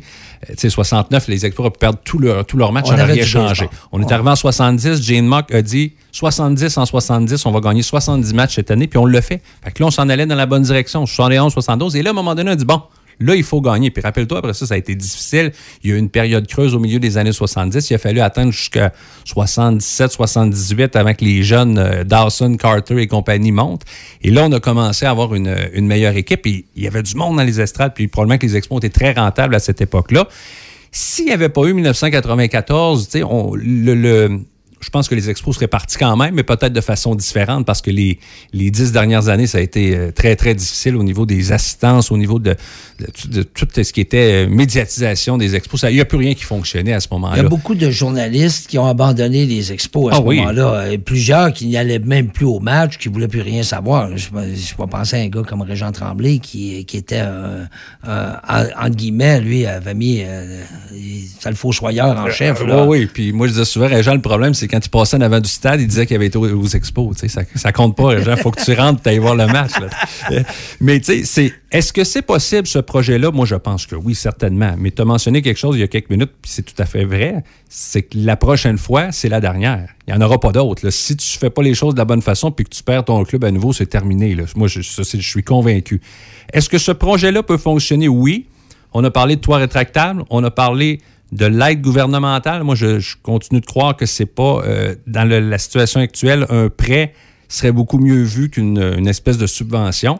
Et le fait que ça te prend une équipe à temps plein, moi, je pense que ça peut se faire. Mais il y a tellement de petits détails qui nous manquent. Tu sais, puis je pense que Bronfman et ses pairs, ce sont quand même des gens assez bien nantis. Mais regarde euh, M. Cohen qui a acheté les, euh, les Mets. Il vaut à peu près 15 milliards de dollars. Lui, il est arrivé, il dit Regarde, il faut gagner. Qu'est-ce que ça prend? Tu sais, On va être loin de tout ça. C'est un monde qui est. C'est comme. euh, tu vas être encore les enfants pauvres de ton sport, ça, c'est sûr et certain. Mais est-ce que ça peut fonctionner? Oui. Mais dans le contexte actuel et dans ce qu'on nous a présenté jusqu'ici, ce qu'on a entre les mains, la réponse est définitivement non. Est-ce que le commissaire du baseball parle franchement lorsqu'il dit. Parce que moi, certaines de ces déclarations, que Montréal est impliqué, mais on parle de d'autres villes Mhm. aussi. Euh, ce qui arrive avec Las Vegas. Tu sais, à un moment donné, est-ce que le Montréal est vraiment dans sa tête de liste ou c'est un beau projet pour faire vendre peut-être un peu plus ailleurs? Moi, je pense qu'il fait partie de la, Montréal fait partie de la discussion. Mais si demain matin, les propriétaires votaient, je ne serais pas convaincu que ce serait les. Ils seraient premiers de liste. Tu sais, euh, tu peux toujours penser. Tu as parlé de Vegas. Je pense qu'il faut que tu penses à la Caroline, euh, où il y a, des endroits où on pourrait avoir un club là. Euh, Portland, Oregon, puis, même, je dirais même jusqu'au Mexique, tu sais, parce que on est allé jouer des matchs préparatoires au Mexique. On a un très gros marché de baseball. Évidemment, c'est un monde qui est très différent et des États-Unis et du Canada. Ce serait peut-être un peu compliqué, mais au niveau marché puis au niveau argent, ça serait phénoménal ce qu'on pourrait avoir là. Donc, je pense qu'il y a quand même un certain intérêt. Puis je pense que Rob Manfred a toujours été un peu plus euh, amoureux de Montréal que Bud Selig l'a été à une certaine époque. Ça, je pense que oui, mais euh, autre, je pense que Bud Selig, on lui a tiré bien des roches, mais à un moment donné, comme commissaire, il y avait une job à faire aussi. Parce que rappelle-toi que Montréal et Minnesota devaient disparaître. À un certain moment donné, on avait parlé de contraction. Les deux équipes allaient disparaître, tout simplement, on allait les dissoudre. C'est l'association des joueurs qui est arrivée et c'est là qu'on a vu la différence. Montréal s'est écrasé et Minnesota s'est levé et dit Nous, on va se construire un stade et aujourd'hui, on a le Target gouverneur, Field. l'ancien lutteur. là, Euh, Jesse Ventura, Jesse Jesse, de Ventura. Body Ventura qui Qui était là-dedans. Ouais. Euh, à, à tort ou à raison, à savoir est-ce que ça a été une bonne chose. C'est sûr que ça leur a permis de garder les Twins, mais j'ai trouvé que c'était un bel exemple comment Minnesota, c'est les gens se sont ralliés autour de la cause, alors que Montréal, puis je devrais même dire le Québec en général, on dirait que les gens se sont plus, euh, euh, on s'est écrasé avec le projet en disant ça fonctionne pas, il n'y a pas de monde, et on connaît le, on connaît le résultat. Je tu parles du Mexique, tu parles d'aller vers le sud où on va avoir. Pourquoi la Ligue nationale va pas par- faire le nord? Ça, c'est une bonne question. Parce que c'est exactement, encore une fois, c'est une similitude. là. Si tu veux avoir du succès, il faut que tu remontes au nord pour la Ligue nationale. Comme pour le baseball, tu vas privilégier d'aller vers le sud. Tu sais, euh, pour ça que moi, prendre les Rays, tu sors une équipe de Tampa Bay pour l'envoyer à Montréal, euh, baseball, puis tu veux garder les Panthers de la Floride là, au lieu de les monter à Québec. C'est en pure contradiction dans ces deux, deux situations-là. Ouais, puis tu sais, euh, pour parler de, de hauts dirigeants, je pense que Rob Manfred a beaucoup plus d'amour pour Montréal que Gary Bettman en a pour Québec. Puis on va en reparler, je le sais, puis on se dira à quelque part, euh, est-ce que ça prend le départ de Gary Bettman pour que les Nordiques reviennent? On verra. Mais pour le baseball, Rob Manfred reste pour le moment, je pense, un bon partenaire pour les Bronfman et pour le, le retour du baseball. Pour les émotifs, il y a un discours plus enchanteur. Oui, oui, puis, mais je pense que c'est quelqu'un de plus posé OK. et j'allais dire de plus charismatique aussi. Oui. On va en reparler parce que c'est drôle. J'ai l'impression que la différence, c'est que Gary Bettman attend Seattle. On va faire une pause. Mario, juste On va- avant la pause, Oui? j'ai deux petites questions juste avant que François parte également. Euh, Il y a une personne qui euh, nous demande est-ce que quelques matchs des Blue Jays qui comptent au classement, là, pas les matchs préparatoires, pourraient démontrer l'intérêt pour du baseball à Montréal?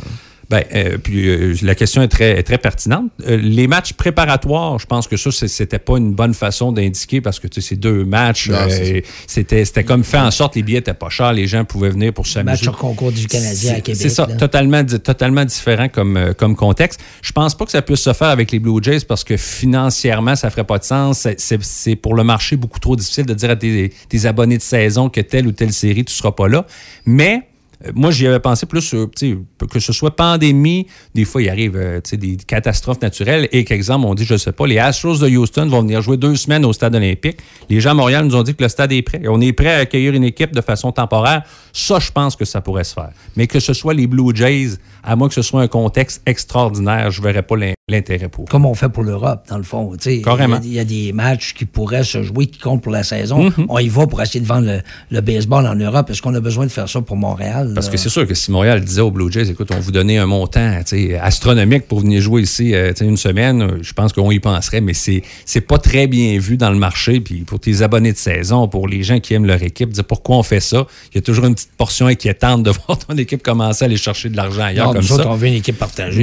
Mais, je trouve que la question est très Ah oui. pertinente parce que c'est très différent entre des matchs préparatoires et des matchs de saison régulière. Et tu sais, s'il y avait des matchs, par, par exemple, pendant deux semaines de suite, et tu sais, pendant 14 jours, combien, tu sais, de la première à la dernière journée, est-ce qu'on serait capable de rester au- au-dessus du seuil du 25 000? C'est une question qui, pour le moment, on ne peut pas répondre. question. Et autre question, pourquoi il n'y a pas d'équipe de baseball à Montréal pour jouer dans la ligue contre les Capitales et les Aigles? La raison numéro un, elle est très, très, très facile. Il n'y a pas de stade. C'est- Puis euh, moi, là, ce qui me fascine, c'est que la dernière fois que j'ai parlé à Michel Laplante euh, des Capitales, c'est que le projet est encore très, très, très vivant. Tu sais, on n'en parle presque plus parce que les expos ont pris plus de place. Mais on dit que oui, c'est que la seule façon, si on peut ou on veut construire un stade, ça va être avec un complexe pour l'ABC, c'est-à-dire l'Académie de baseball du Canada, pour que le stade serve à toutes sortes de choses, un peu comme on le fait à Québec avec la, la, la, la nouvelle surface. La que- bulle. c'est ça, avec Cardinal Roy, les jeunes qui vont là et tout ça. Donc, c'est ce genre d'infrastructure-là que ça te prend pour, euh, pour euh, pouvoir euh, jouer à temps plein puis faire en sorte que ce soit rentable. Parce que les gens de Québec savent peut-être pas, mais le stade à Trois-Rivières, c'est la copie conforme de celui de Québec, Identique. construit la même année. Changer juste les couleurs, c'est ça la Ouais, différence. puis euh, dirigé, euh, moi, je trouve que le champ extérieur est mal dirigé. T'as jamais de soleil. C'est euh, directement dans- dans. Ouais, mais, mais, mais c'était des copies identiques à- lorsqu'on a eu les deux. Et euh, est-ce que ça va se faire? Écoute, s'il y avait un stade, c'est sûr et certain, là, ce serait merveilleux parce que là, tu as la, la jonction entre Trois-Rivières et Ottawa, tes deux clubs, tu as, ta ville entre les deux. Puis, tu sais, on se comprend, la Ligue Canam, 2500, 3000 en moyenne, tu, vas, tu es capable de faire tes frais si tu gères bien tes choses. Alors, ça, c'est vraiment très, très bien. Est-ce que un club, la Canam pourrait, ben, je dis toujours la Canam, la Frontier maintenant, pourrait survivre s'il y avait un club des expo- d'un club de baseball majeur? Peut-être, parce que c'est totalement différent. Tu sais, c'est oui, les amateurs de baseball, mais la clientèle, le prix, euh, c'est- tota- totalement différent. Mais tu sais, encore là, euh, si ça se fait, c'est pas dans un avenir approché parce qu'on est encore loin d'une première pelletée Ah, puis terre, euh, il là. y en a qui euh, s'abaisser à avoir un club de la Ligue Frontier quand on rêve à avoir un club de baseball majeur. Et veut, veut pas. Il faut, faut que ça rentre dans la discussion parce qu'il y a des gens qui ne veulent rien d'autre. Comme nous autres à Québec, un club de la Ligue américaine, ça n'a pas fonctionné non. pour le hockey parce qu'on veut, c'est un club de la. Ligue nationale. On en a déjà eu un, c'est ça qu'on veut. On comprend un peu la, la situation aussi. Mais c'est pour ça que le capital, les capitales faisaient, mais font toujours bien à Québec parce que c'est, tu sais que tu n'auras jamais de baseball majeur. Tu as la chance de voir de nombreux Québécois qui jouent dans les, euh, les- le baseball affilié que tu n'auras jamais la chance de voir ailleurs. Tu es si près de l'action puis des joueurs. C'est tellement différent. Près de l'organisation. C'est ça. Puis les gens comprennent là, que c'est pas, euh, c'est, pas un match de baseball majeur. Les gens pr- comprennent très bien ça. Mais je disais souvent, des belles soirées, c'est un bon match de 2A que tu vas avoir quand tu as des bons lanceurs. Puis on est très à l'aise avec ça. Mais ton point est très bon parce que la Ligue américaine, moi, le premier, je suis allé une fois quand il y a eu les, que ce soit les rafales. Et je suis allé une fois, puis j'ai dit non, c'est pas fait pour moi. J'ai, goûté à la Ligue nationale, puis j'ai goûté au Nordique. On était dans le même amphithéâtre, puis ça a été. ça a été Les hot dogs, c'était la même chose, comme au Pourtant, stade. on dirait que la, on toit. dirait que la, la moutarde était moins bonne. Je sais pas. Hey, merci François. Restez avec Ah nous. oui, je vais rester. Bon, rester. mais l'autre dossier, je, tu, tu connais ça beaucoup plus que moi, le dossier des Nordiques. Je sais que tu l'as mais, tu mais il y a tellement de plus que moi. similitudes, François. Mais ce que je veux expliquer aux gens après la pause, surtout, on entend beaucoup de choses sur le centre Vidéotron, sur Gary Bettman qui veut rien savoir de Québec, que Québec a été euh, euh, le, au dîner de con lorsqu'on a des clubs à, euh, à Vegas. Tout ça, c'est plus ce- cet aspect-là que je veux essayer de, vous, de vous démontrer ma vision à moi, mais par des faits. Donc, des explications logiques à ce qui s'est passé et que les Nordiques vont arriver bientôt. Aussitôt que Seattle aura pris sa place dans la Ligue nationale, on vient. Le programme Un emploi en sol québécois favorise l'intégration à l'emploi des personnes immigrantes aux quatre coins du Québec. C'est aussi une façon simple pour les employeurs d'ici d'accéder à un bassin de nouveaux talents. Inscrivez votre entreprise à emploisolquébécois.ca. Appuyé par la Chambre de commerce de l'Est de Portneuf, membre du réseau de la Fédération des chambres de commerce du Québec, le déploiement des activités prévues au projet se fait en concertation avec les organismes communautaires spécialisés dans l'accompagnement des personnes immigrantes. Un message de la Chambre de commerce de l'Est de Portneuf. Vous avez besoin d'un courtier immobilier? Équipe bergeron-tremblay.com. En 2021, c'est le 21e anniversaire de l'équipe Bergeron-Tremblay. Faites équipe avec des courtiers d'expérience. Martine Tremblay et Marcel Bergeron. Équipe bergeron-tremblay.com. Que contient votre trousseau de clés? Les clés de votre maison et de votre voiture? Un dispositif électronique? Une clé USB? Peu importe ce qu'il contient, attachez-y une plaque porte-clés des amputés de guerre. Si vous le perdez, l'association pourra vous le retourner par messagerie. Le service des plaques porte-clés, ça fonctionne et c'est gratuit. De plus, quand vous utilisez vos plaques porte-clés, vous appuyez le programme pour enfants amputés. Commandez vos plaques porte-clés à amputédeguerre.ca et suivez-nous sur Facebook. La boulangerie-pâtisserie-chocolaterie chez Alexandre de Pont-Rouge est à la recherche de deux vendeuses ou vendeurs avec 5 ans d'expérience, 40 heures semaine et 16 de l'heure. Poste également disponible la fin de semaine à 20 de l'heure. Nous sommes aussi à la recherche d'un ou d'une gérante à 48 000 par année. Venez porter votre CV directement à la boutique de Pont-Rouge. Vous avez besoin d'un courtier immobilier? Équipe bergeron-tremblay.com. En 2021, c'est le 21e anniversaire de l'équipe Bergeron-Tremblay. Faites équipe avec des courtiers d'expérience. Martine Tremblay et Marcel Bergeron. Équipe bergeron-tremblay.com. Ici Christine Pacheco, cardiologue. Tout comme la communauté médicale, Cœur et AVC s'inquiètent des effets dévastateurs de la pandémie. Ayant trop peur de demander une aide urgente, les personnes avec un trouble cardiaque ou un AVC risquent de subir des dommages irréversibles et de graves complications. Nos hôpitaux sont prêts. Alors n'hésitez pas à appeler le 911 en présence de signes d'une crise cardiaque, d'un AVC ou d'un arrêt cardiaque. Ne laissons pas la COVID-19 faucher plus de vies. Apprenez-en plus à cœuretavc.ca. Offensive Emploi Lobinière remercie ses partenaires Argent, Alutrac, Bibi Sainte-Croix, Centre de service scolaire des navigateurs, Fromagerie Bergeron, Les Bois de plancher PG. Visitez emploi-lobinière.com parce qu'un emploi dans Lobinière, c'est le bonheur. Emploi-lobinière.com. Tu cherches un emploi dans la vente? Tu souhaites évoluer dans un environnement de travail à ton écoute avec une équipe stimulante, énergisante et passionnée? Nous avons un défi et des opportunités sans limite pour toi. Applique sur le poste de conseiller publicitaire. Fais-nous parvenir ton CV à info-choc887.com. 88.7. En attendant le temps des récoltes, Fraisière Fauché est à votre service pour le déneigement de vos entrées privées pour s'assurer de votre sécurité. Nous effectuons aussi du déneigement commercial. Pour un déneigement efficace à contrat ou à la carte, pensez à nous. Nous desservons le secteur de Pont-Rouge et une partie de Neuville. Fraisière Fauché vous souhaite une bonne fin d'hiver et nous avons bien hâte de vous recevoir l'été prochain pour l'autocueillette dans nos champs de fraises. N'hésitez pas à nous contacter au 88 873 23 54 ou suivez-nous sur Facebook. Fan de musique country? Retrouvez Jeff Labrie pour Express Country, le dimanche de 16 à 20 heures. Le meilleur de la musique country. It's an age-old story, but it still holds true. There ain't no end of what a man won't do. Vos classiques, mais aussi le meilleur du New Country. Express Country. In every town, in every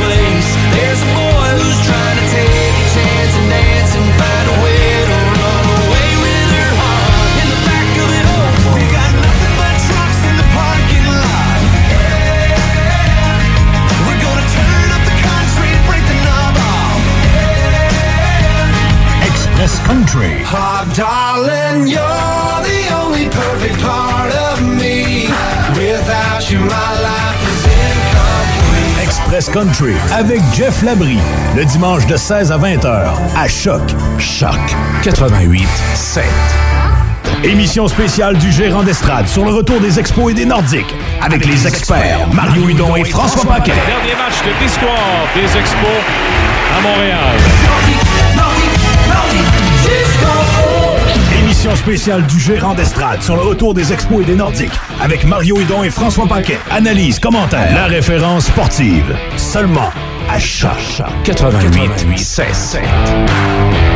Merci d'être là. Vous pouvez nous envoyer des commentaires euh, si vous nous suivez Facebook Live ou bien sûr en ondes. Vous envoyez ça à mon ami Alexandre. C'est. euh, Il y a des gens, Mario, qui nous demandent si l'émission va être disponible en reprise demain. La réponse est oui, ça va être disponible sur notre site web choc887.com dans la section euh, podcast. Euh, ça va être très facile de le retrouver. Je suis pas mal sûr que Mario va le mettre sur sa page Facebook. Ouais, ben, bien sûr, on fera le tour. Ben là, si on est dans Facebook Live, il va, il va être déjà. être aussi déjà en là. plus, ouais. L'autre chose, euh, désolé pour les gens qui sont amateurs des Nordiques. François a pris 10 minutes sur l'heure. il est 19h10. On a fait plus qu'une heure sur les expos. À aucun bon, on a des blagues. On, on savait que ce serait très intéressant. Le dossier des Nordiques, on en a parlé, reparlé et parlé. Euh, quand, même si je vous dis, vous savez que l'équipe n'est pas revenue encore. je, je suis sûr que vous avez bien compris. Non, mais euh, il y, a, il y a des choses qui me, qui me fâchent vraiment. euh, quand j'entends parler des gens, l'autre matin, c'était euh, mon ami Paul Ouellette qui était ici en Onde, puis qui nous expliquait que les Nordiques, on reviendront jamais parce qu'on n'est pas riches, parce qu'on est des pauvres, puis parce qu'on est euh, un centre Vidéotron vide. Et, et ça me fâche un peu parce que la réalité, elle n'est pas celle-là. À mon avis, elle n'est pas celle-là.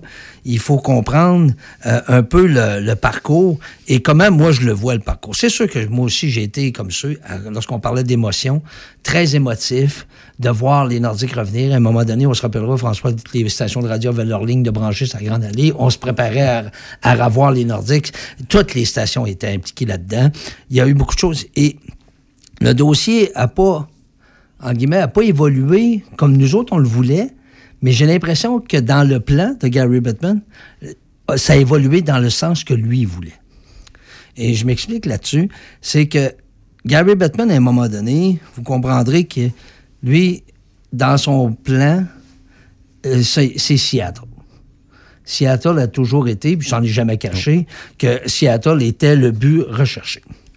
Il a, il a été pendant longtemps, et c'est sûr qu'il ne voulait pas dé- déménager les Thrashers d'Atlanta. Il a, il a tout fait pour garder les Coyotes de l'Arizona où ils sont là. On comprendra que le, le contrat pour la- l'Arena qu'il avait réussi à arracher à Glendale à un moment donné était extrêmement payant. Donc, il y avait, il avait une réalité là, mais toujours dans le but que si tu transfères des équipes et t'envoies des équipes dans certains marchés, tu les perds.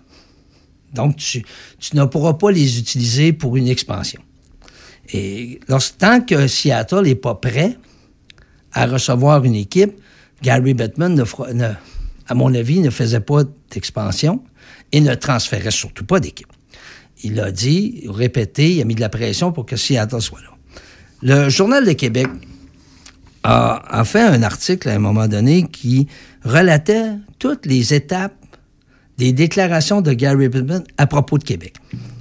Et ça débute le 30 septembre 2009. Si un jour c'est fait, s'il y a une nouvelle arena à Québec et, et qu'il y, a- y un propriétaire qui veut une équipe de la Ligue nationale, alors la candidature de Québec sera étudiée très attentivement. Ça, c'est Bettman qui mentionne ça à la presse. Le 12 octobre 2009, Gary Bettman aura encouragé le maire Labaume à construire, pas de garantie, mais si tu veux une équipe, Ça augmente tes chances. C'est le seul moyen pour que tu sois considéré, il te faut un aréna. Après ça, on s'en va au 2 décembre 2009. Be- Bettman estime que le retour d'une équipe passe inévitablement par une expansion. On planifie pas de transfert de club. Puis, ajoutant qu'il sait que Winnipeg, Québec et le sud de l'Ontario pourraient être intéressés à une équipe. On parle pas d'ailleurs. On est intrigué. Le fait, c'est que nous ne cherchons pas à déménager de franchise ça va prendre une expansion pour les satisfaire. Il ne parle pas d'aucune autre ville. Il sait que Winnipeg veut une équipe. Il sait que Québec veut une équipe. Puis à ce moment-là, il y avait... euh, Markham en Ontario. qui, qui sont dans les plans. 3 juin 2010, le commissaire multiplie les sorties publiques favorables à Québec. Dans l'éventualité des transferts de franchise, il affirme notamment qu'il fallait réparer les erreurs du passé en priorisant les marchés canadiens si l'occasion se présentait. Là, j'invente pas des. C'est le Journal de Québec qui, dé- qui dénote tous ces, faits-là des sorties publiques de Gary Bettman. 7 juin 2010. L'adjoint au commissaire Bill Daly affirme en ondes, sur les ondes de choix, qu'une équipe de déménagement d'une équipe à l'emploi n'est pas la seule option pour Québec, qui pourrait aussi bénéficier d'une expansion, mais qu'aucune franchise n'est disponible présentement. S'en va en 2010, le 8 juin, le lendemain. Gary Bettman réaffirme son intérêt dans le dossier du retour d'une équipe à Québec. Lors d'une entrevue sur les ondes de CKC Sport, il est probable que dans un futur pas très lointain, les circonstances feront en sorte que nous pourrons répondre à l'intérêt. Par contre, on ne peut pas fixer d'échéancier. Tous ceux qui nous disent que Gary Bettman est un anti-Québec, la réalité n'est pas tout à fait là. Mais on parle de 2010. là. Vous comprenez? Qu'on on parle d'il y a 11 ans. Que les Trashers étaient encore euh, à Atlanta à ce moment-là. C'est ça. Sommet euh, mondial de hockey à Toronto. Bettman réaffirme que Québec devra construire avant tout un amphithéâtre moderne pour obtenir une nouvelle équipe. Il reconnaît encore que le départ des Nordiques avait été une erreur. Je l'ai déjà dit, s'il était possible de réparer certaines erreurs du passé, ce serait bien. 15 septembre 2010, Gary Bettman n'écarte pas la, la possibilité qu'un homme d'affaires puisse gérer une équipe de la Ligue nationale dans l'ancien Colisée. On se rappellera qu'à ce moment-là, les Coyotes de l'Arizona et les Thrashers d'Atlanta ont des problèmes. Bettman affirme que d'autres villes, dont Winnipeg, Kansas City, Las Vegas et Seattle, souhaitent aussi obtenir une concession.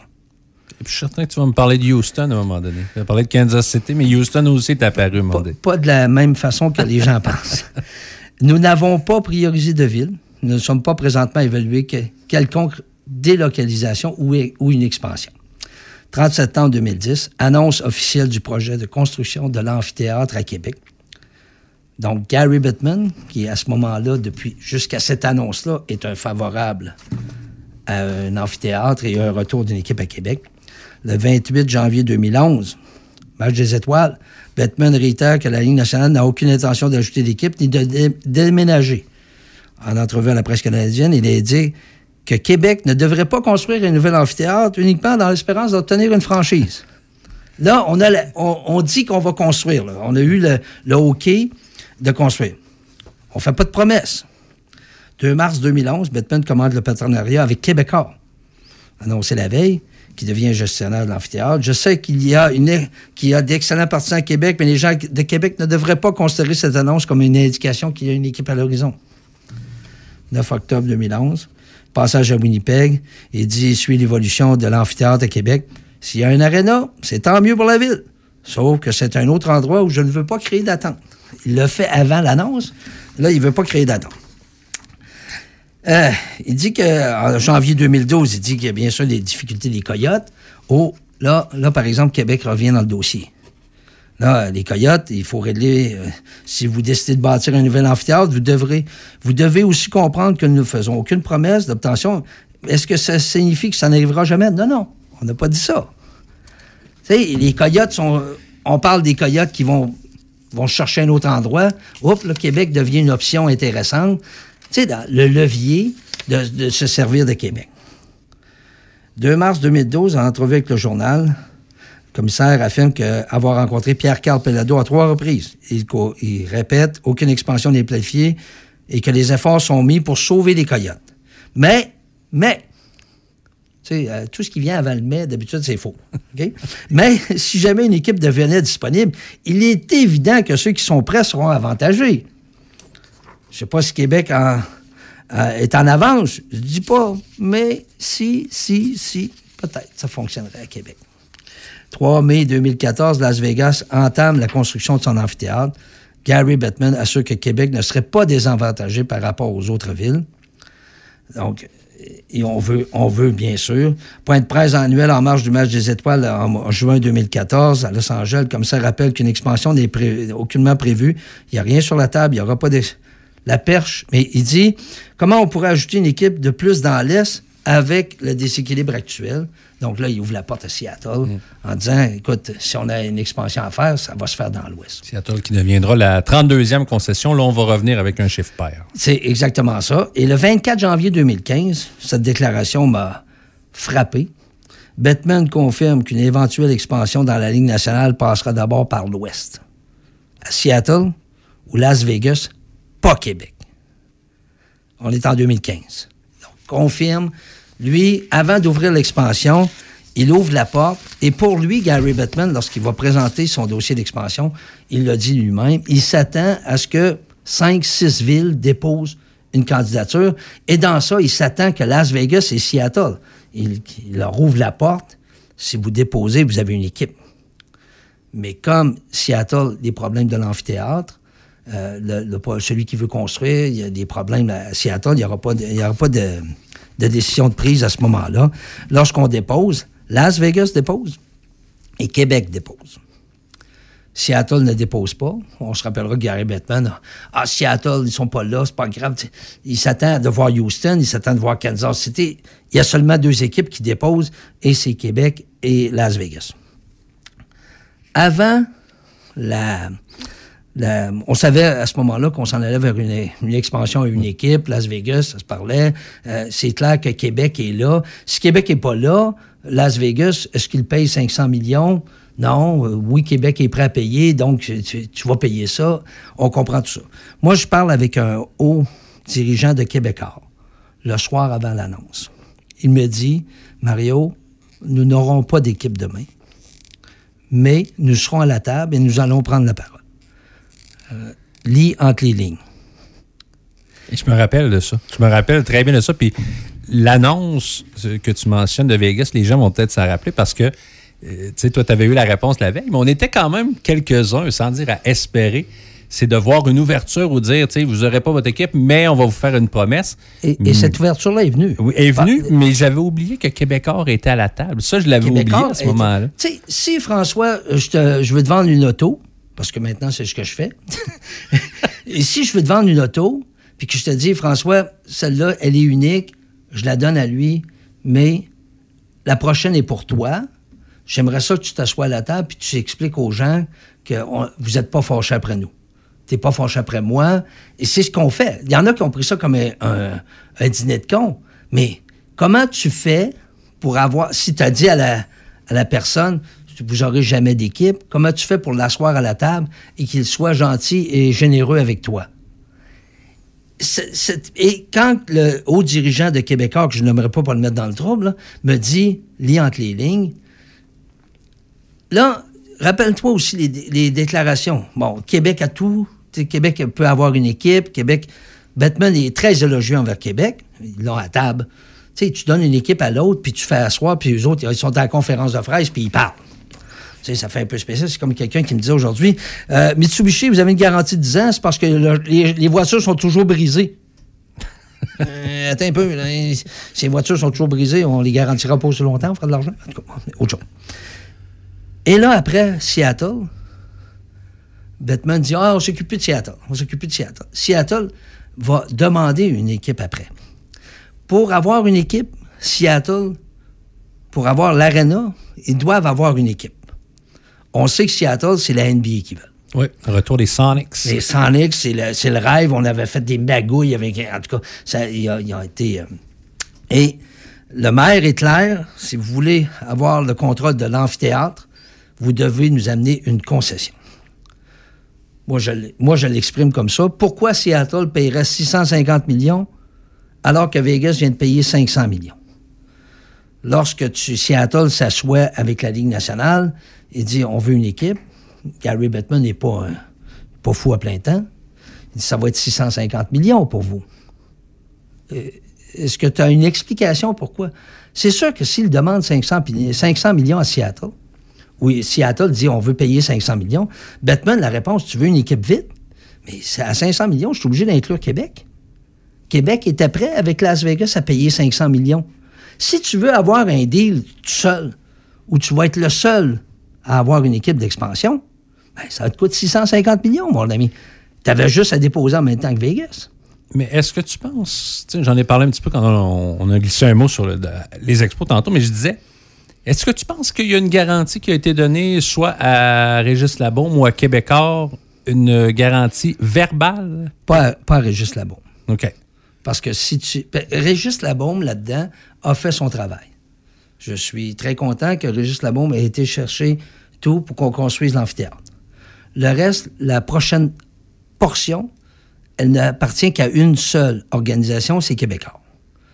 Ce sont les gestionnaires de l'amphithéâtre et, ils sont partenaires de la Ligue nationale pour le contrat de télé, Mhm. bien sûr, avec Rogers et TVA Sport. Et tu ne peux pas dissocier les deux.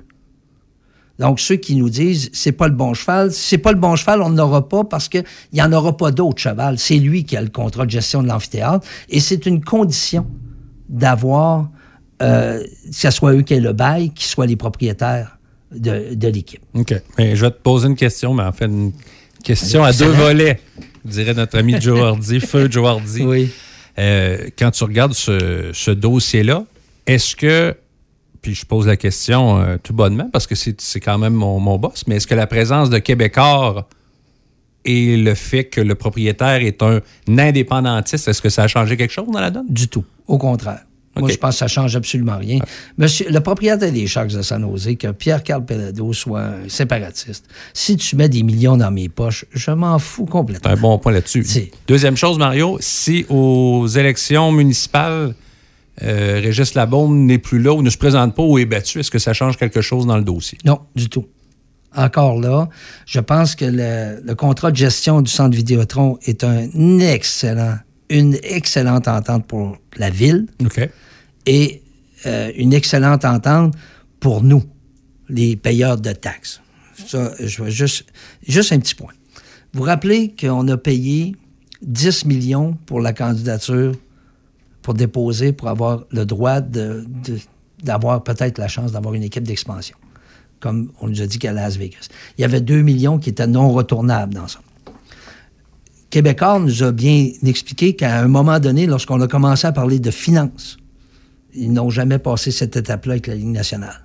Malgré tout ce qu'on nous a dit, ils savaient déjà qu'il n'y aurait pas d'équipe, c'est sûr. À mon avis, ils sont là pour servir de d'option, puis de faire avoir Las Vegas, puis que Seattle finisse à un moment donné. Mais tu dis ça parce que, non pas parce que Québécois ne remplissait pas les, les, les, les- les tests, c'est-à-dire que on n'est pas allé plus loin parce que ça donne rien, parce que tu n'auras pas d'équipe. Il n'y aura pas d'équipe. De toute façon, on le sait très bien que vous avez la base de fans. On sait que vous avez l'aréna. On sait que vous avez les moyens d'avoir une équipe. Ça, c'est pas ça. Nous autres, ce qu'on veut, c'est avoir les deux autres. C'est, c'est- est-ce- jamais personne nous a parlé du remboursement de 8 millions de la candidature. On n'a jamais parlé du 2 millions non plus qui a été payé. Il n'y a jamais eu de question de poser à ça. Moi, je l'explique d'une façon, c'est que le 2 millions a été remboursé à Québécois lors des matchs de la Coupe du Monde. Le Québec est la seule ville qui n'a pas d'équipe de la Ligue nationale qui a eu un match hors concours de la Coupe du Monde. Québec a eu deux camps d'entraînement qui n'ont pas d'équipe de la Ligue nationale. Gary Bettman et la Ligue nationale a donné des matchs de la Coupe du Monde à Québec dans le centre Vidéotron. Pourquoi? Si ce n'est pas pour dire merci, c'est un remboursement. C'est des choses que j'ai de la misère à m'expliquer pourquoi Québec a eu ça. On aurait pu donner ça à Buffalo, on aurait pu donner ça à... Non, je comprends. Mais la, la question que je me pose, c'est tu penses que la relation est encore très bonne entre Québécois et la Ligue nationale de hockey? Oui, mais oui, parce qu'on a vu euh, Pierre-Carl Pelado est venu donner une entrevue au Washington Post à Mhm. Québec. On se rappellera où il a très bien expliqué ces choses. Il s'en est pris à Bell. Il y en a plusieurs qui pensent que de s'en prendre à Bell, c'est, c'est non, parce que le plus gros partenaire de la Ligue nationale, ce n'est plus Bell. C'est Rogers Mhm. et TVA Sport. C'est eux qui ont le contrat de télé.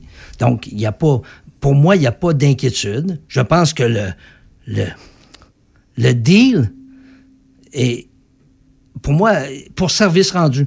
Je dis ça comme ça. c'est, pas, euh, pas ça la réalité. Là. Non, non, Mais mais, gratte-moi le dos, je vais te gratter plus tard. il ne faut là. pas oublier les déclarations de M. Thompson aussi, euh, lorsqu'il a eu l'équipe d'Atlanta, où il a dit que Gary Bettman a été très clair. Lorsqu'on a failli avoir les- le retour des Coyotes qui s'en allaient Mhm. à, à Winnipeg, Bettman a dit, et ça, euh, c'est M. Thompson qui dit lui-même dans une entrevue qu'il donne quand Gary Bettman était intronisé au Temple de la Renommée.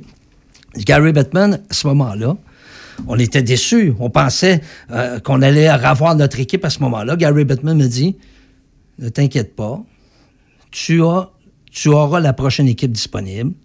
Il lui a appelé ça un coupon. Il y en a beaucoup qui rigolent quand je dis ça, mais tu sais, une entente, un- tu sais, il y a eu une garantie. Et Thompson l'a dit lui-même. Gary Bettman m'avait donné sa parole.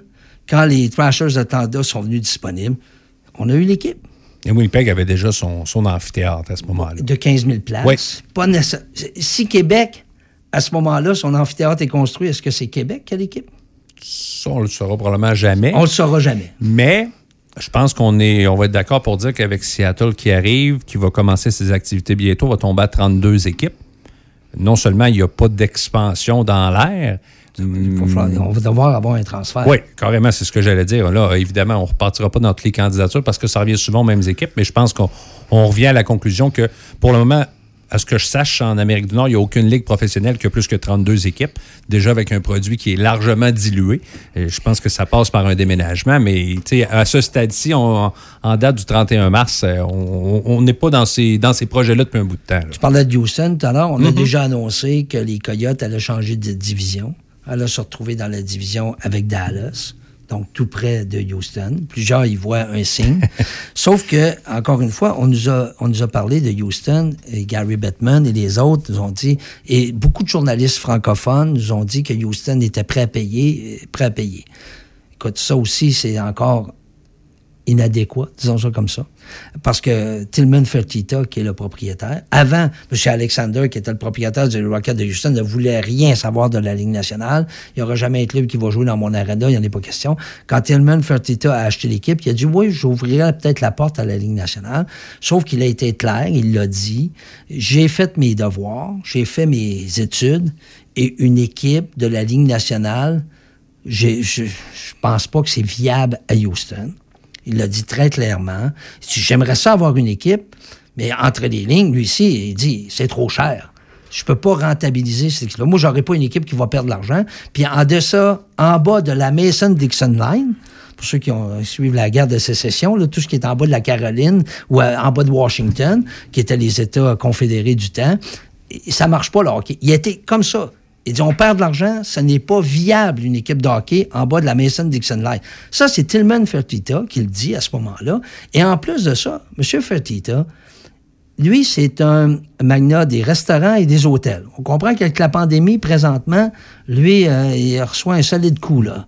C'est difficile. Mais Houston est certainement dans les villes intéressantes pour la Ligue nationale. Qu'on oublie Kansas City, les autres, il n'y a pas de propriétaires intéressés. Il- n'y a pas d'intérêt. On va, essayer de nous dire qu'il y a de l'intérêt, mais il n'y en a pas.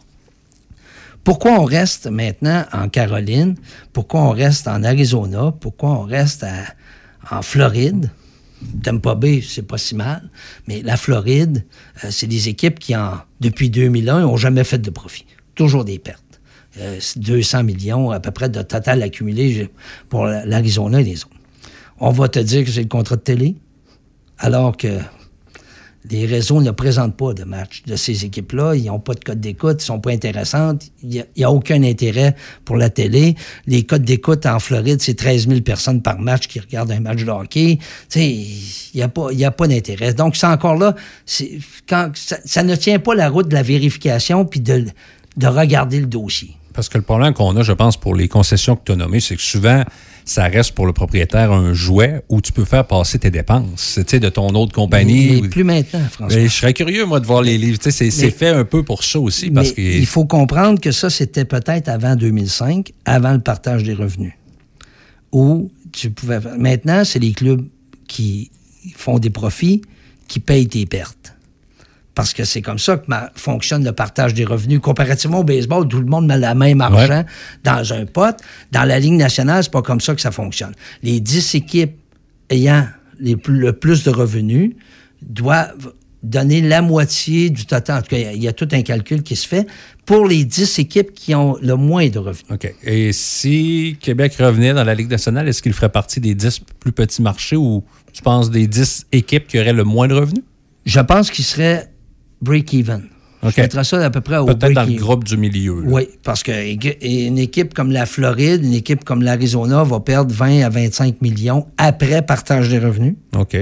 Donc, euh, tu comprends que euh, le Canadien qui donne de ses profits, selon mes calculs, doit donner pas loin de 30 millions par année de ses profits à ces équipes-là pour repartage de- des équipes. Euh, écoute, il n'y a, a pas vraiment d'intérêt à, à- à- Parce que le partage des revenus, encore une fois, il n'est pas de la même façon que dans les autres ligues.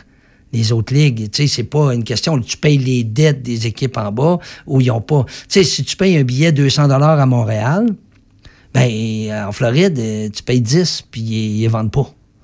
Tu comprends que la, la- la marge est tellement différente. Ça, c'est une autre chose. Quand les gens vont nous parler du prix des billets, à Québec, on n'est pas capable de payer des billets à 200 mais ça n'existe pas, des billets à 200 dans un, un aréna partout. Même à Toronto, c'est pas le- pas le cas. Oui, il y a des billets beaucoup plus chers, mais à Montréal, tu as des billets, tu es encore capable d'avoir des billets en haut à 40 Puis en Floride, euh, je m'excuse, mais tu as des billets à 10, à C'est un- 7 en un série. autre monde, là. C'est, on est, on est, les, les gens, il faut comparer. Les gens, quand j'entends les gens dire, Oh, on pourra pas vendre comme à Montréal? Non, on dit pas de vendre. Bon, on va vendre plus qu'en Floride, on va vendre plus qu'en, Arizona. Mais pour l'instant, tu peux pas prendre ces équipes-là et les transférer à Québec quand tu viens de facturer 650 millions à Seattle.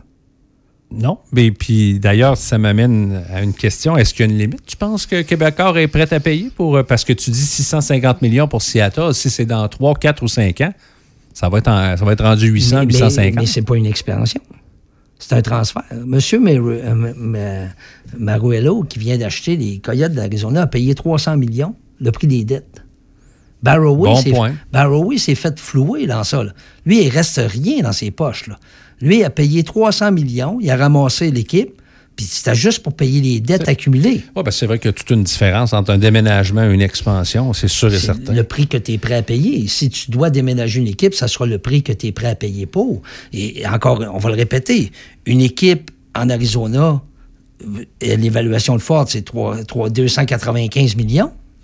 Mais cette même équipe-là, à Québec, elle vaut 450. Hum. Tu sais, elle vaut 500. Tu sais, le, le prix à payer est lequel? Moi, à mon avis, il y a déjà ce genre d'entente-là avec, avec Québécois, en guillemets, encore une fois, pour service rendu. Parce que, oui, tu nous as fait faire de l'argent. Oui, tu es patient. Oui, tu fermes ta boîte. Oui, tu nous fais pas mal paraître. Oui, tu n'es pas dans les médias à nous planter. Et c'est ce que la, la- la- la LNH euh, demande et oui, adore, je pense que c'est le bon mot parce que si tu sors du protocole et tu te mets le- la direction à dos, tu sais que tu es, déjà, euh, tu pars avec deux prises. Mais, mais pourquoi tu le ferais si tu as l'assurance, entre guillemets, d'avoir une équipe à un moment donné, à un juste prix? Penses-tu, euh, Mario, que la situation géographique est un problème? On le voit, là, avec le COVID, on joue au Canada, on les fait traverser le pays pendant que les, tu sais, Boston, on essaie de nous faire croire. Moi, j'ai encore bien ri. Au Lac Tahoe, là, on nous a expliqué que Boston et Philadelphie pour aller jouer au Lac Tahoe, oh, c'était toute une aventure, là, qu'on avait réussi à les amener là. Non, c'est parce que les codes d'écoute vont être meilleurs avec ces équipes-là. Parce que tu t'envoies le Canadien à Vancouver, c'est quatre fois dans l'année, là. Euh, C'est pas, pas le voyage, là. Tu sais, moi, je pense que Québec est la, le levier dont tu as besoin. Est-ce qu'il y en aura un autre? Est-ce que ça sera Houston? Est-ce qu'il y aura, il y aura à un moment donné une autre équipe? Winnipeg a été longtemps cette, euh, avec l'Arena, on savait qu'il était prêt. Québec qui construit son Arena, c'est devenu. Je pense que on va avoir une équipe, je ne peux pas te garantir dans combien de temps, mais je pense que quand Seattle aura pris sa place, il y aura des décisions qui devront devoir être prises plutôt que de perdre de l'argent. Puis je pense que le Canadien, euh, Molson, les gens de Toronto, les clubs payeurs, les joueurs qui donnent de l'escroc parce qu'il y a des équipes qui font pas d'argent, vont mettre une certaine pression d'arrêter d'avoir des clubs qui perdent de l'argent, puis au moins avoir des clubs break-even pour que l'argent reste dans leur poche. Ça va être encore pire avec ce qui vient de se passer avec la, la pandémie actuelle. Mais est-ce que j'ai la preuve de ça? Non. J'ai- Je fais mon évaluation. Un autre, un autre petit, euh, petit point qui me fait à un moment donné euh, bizarre, c'est, rappelle-toi, lorsqu'à un moment donné, on- les, les finances du centre Vidéotron sont devenues secrètes. On a, tout était, devait être ouvert. Oui. On devrait mon- mettre les livres sur la table. Tout le monde devait être là puis regarder ça. Il est arrivé un moment où c'était terminé, ça. Et on a donné quoi comme raison? Juste que c'était une demande de Québécois. OK. Que tu ne peux plus avoir accès. Tu peux y aller, mais tu peux pas prendre de notes, tu peux pas prendre de ça, mais c'est vérifié par la ville parce qu'on sait que c'est important de savoir s'il y a des pertes ou, ou quoi que ce soit. Mais ça, c'est secret. Ça, c'est ligne nationale. Parce que la même chose est arrivée en Arizona. Lorsque, à Glendale, tout était public, jusqu'au moment où c'est AEG qui a pris contrôle de l'entente. Là, c'est devenu secret. Tu peux pas avoir les, les- les livres de ça. La Ligue nationale ne laisse pas ses équipes parler de leur bail, parler de leur entente et de mettre ça au grand jour, ce qu'ils font de l'argent ou ce qu'ils perdent de l'argent. C'est interdit. Pourquoi à Québec, on est. On nous a dit que c'était peut-être pour les spectacles, la concurrence avec certains groupes? J'ai de, la misère- liste, j'ai ouais. de la misère à, à- à embarquer là-dedans. Et c'est c'est pour ça que je pense que, tu sais, lorsqu'on regarde le dossier, le moment est pas arrivé parce que Seattle a, a pas présenté en même temps que Vegas. Je pense que c'était un des retards. Là, il fallait construire l'amphithéâtre, donc on est retardé un peu.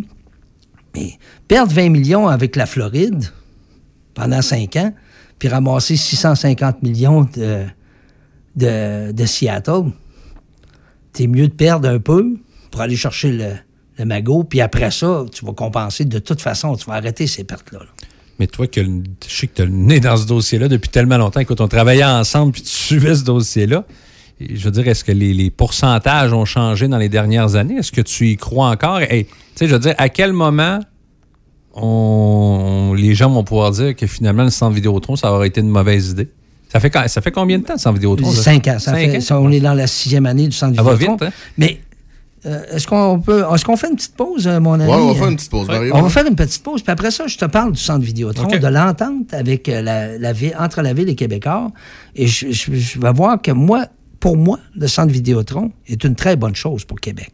Bon, et le- est-ce que Québécois a un, un deal avec la Ligue nationale? Moi, je pense que oui. Je pense que PKP n'est pas du genre à s'asseoir sur son steak s'il s'est fait dire qu'il n'y aura jamais d'équipe. Tous les samedis soirs, à Choc 88.7, de 16 à 20 heures, le meilleur de la musique dance. Décennie 80, 90, 2000.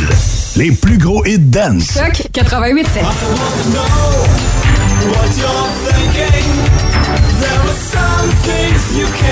Le meilleur de la musique dance.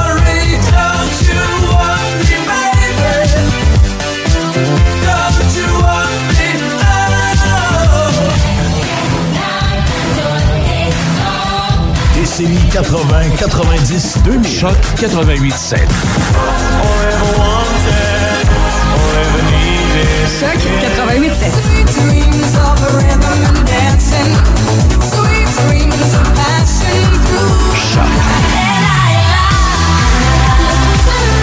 Tous les samedis soirs, de 16 à 20 heures, les plus gros hits dance. Choc.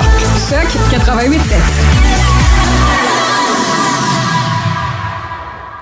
La boulangerie pâtisserie chocolaterie chez Alexandre de Pont-Rouge est à la recherche de deux vendeuses ou vendeurs avec 5 ans d'expérience, 40 heures semaine et 16 de l'heure. Poste également disponible la fin de semaine à 20 de l'heure. Nous sommes aussi à la recherche d'un ou d'une gérante à 48 000 par année. Venez porter votre CV directement à la boutique de Pont-Rouge.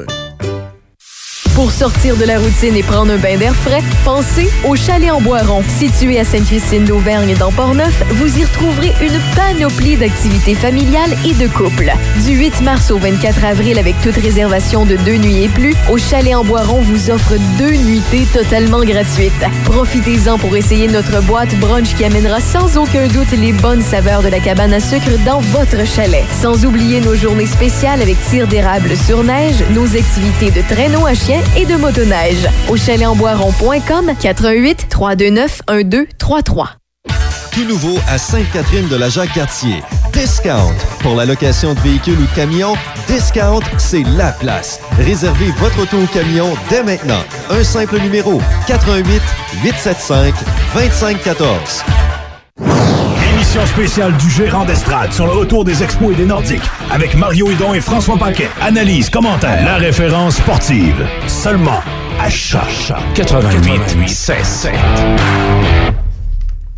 On est de retour encore pour la dernière portion de cette émission. On a, on a fait un bon bout sur les expos. Je vous invite à, à aller réécouter ça avec mon ami François Paquette. Toujours beaucoup de plaisir. François n'est pas un obstineux euh, autant que moi. Ah, mais, non. Mais c'est le fun parce que François a des excellentes questions que je pourrais... Tu sais, euh, te poser des questions puis te répondre à toi-même, c'est pas toujours très bon. C'est, c'est, ça a plus l'air de quelqu'un qui essaie de vendre, vendre sa salade. J'aime bien euh, plus répondre aux questions pour... euh, avec, avec ce que j'ai euh, de recherche de fait. Non, parce que je le disais tantôt, je suis beaucoup plus au fait du dossier de, baseball puis des expos et tout ça, mais je sais que tu vas, tu vas conclure sur ton dossier sur les Nordiques et le centre Vidéotron, mais la question, puis je te l'ai posée durant la pause, c'est quel est l'impact de la pandémie par rapport à la Ligue nationale et au possible retour des, des Nordiques? Ben, écoute, euh, je, je pense que la pandémie fait que, que ce soit le baseball majeur ou tous les autres, les, Le les sport professionnel. sport, la NBA, c'est des pertes euh, de milliards.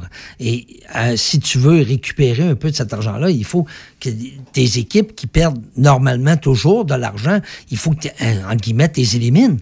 Parce qu'eux autres vont en perdre encore plus là. Puis comme ils n'ont pas de, de banque... Tu sais, nous autres, lorsqu'ils vont ouvrir le centre Bell, les gens vont être là. Lorsque tu, si tu avais une équipe à Québec, quand on va ouvrir les portes, les gens vont être là. En Floride, ils seront pas là. Ils étaient pas là avant. Ils seront pas plus là. Ils s'en ont- ils s'inventeront pas de, euh, des, ils deviendront pas des partisans. La base de partisans est pas là. Il y a des villes comme Chicago qui ont eu des années maigres, mais tu sais que les gens vont revenir Ouais. parce que la base de fans est là. Ce qu'il n'y a pas dans ces organisations. Là, lorsqu'on nous parle, s'ils gagnent, les gens vont remplir l'aréna. Non, euh, c'est pas vrai. Ça, dans ces marchés-là, ça fonctionne pas. C'est pas des marchés naturels euh, de, de hockey. Là. On dit, ces expos gagnent pas, il n'y aura pas de monde parce qu'on n'est pas un marché naturel de baseball. Et tu- c'est c'est pas, tu peux pas être là juste dans les bons moments dans le sport professionnel, surtout une ligue comme la Ligue nationale, qui vit à 70% des revenus de billetterie.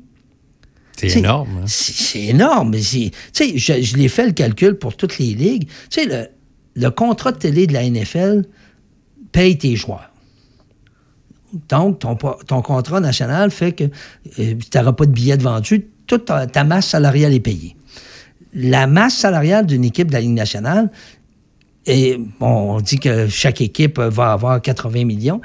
Le contrat, les deux contrats de télé, américains et canadiens, ne paient que 800 000 par joueur. Et tu peux pas fonctionner. Il y a 50% de tes revenus qui vont aux joueurs. Tu payes 80 millions de masse salariale, donc tu dois avoir 100 millions, 160 millions normalement de revenus par équipe pour couvrir la masse salariale. La Floride, c'est 99 millions par année, après le partage des revenus. De re- du- on parle pas de profit, on parle de revenus. là. Tu sais, souvent, on nous parlait de revenus. Les revenus de la Ligue nationale, c'est 5 milliards. Ben oui, mais les profits, c'est 100 millions. Tu sais, t'as beau, c'est Caroline Néron qui a connu ça. Il y avait beaucoup de revenus, mais il, il restait pas beaucoup d'argent dessus. Mais Parce que ça dépend. Il y en a, le plus bel exemple, c'est Steve Jobs. Il était très bon. Lui, il dépensait énormément, mais le résultat final faisait en sorte que tu faisais de l'argent et pas à peu près. Mais tu sais, les dépenses étaient extrêmes. Mais si le résultat n'est pas là, là, c'est une autre histoire. Ben, c'est ça. Il, il faut que tes revenus. Qu'on dise que les revenus augmentent. C'est correct, les revenus. C'est sûr, on a augmenté. On a 4, 5 équipes de plus. Les, les prix des billets ont grimpé. Tout, tout a augmenté. C'est sûr que tes revenus vont augmenter. Mais la portion importante, est-ce que tes, tes profits, eux, ont augmenté? Euh, ou si il n'y a pas de profit? L'année dernière, avec la, la pandémie, toutes les équipes du baseball majeur ont perdu de l'argent. On parle de perte de 190 millions pour les Yankees l'an passé à peu près.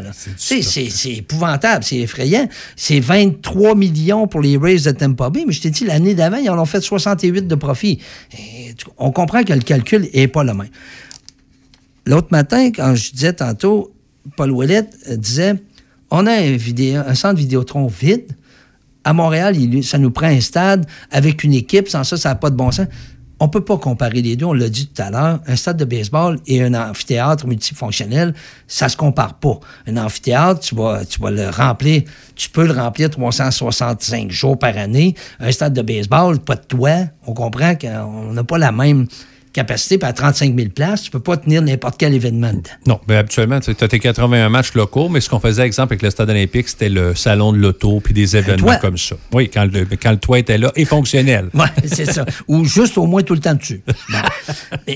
Le- quand tu regardes, tu sais, pour rentabiliser le stade municipal, on a mis un dôme pour l'hiver. On comprend que c'est ça la réalité. L'amphithéâtre de Québec, dans les dernières statistiques, on parle bien sûr de l'année complète euh, 2019, il est au 92e rang des amphithéâtres pour le nombre de billets vendus dans le monde.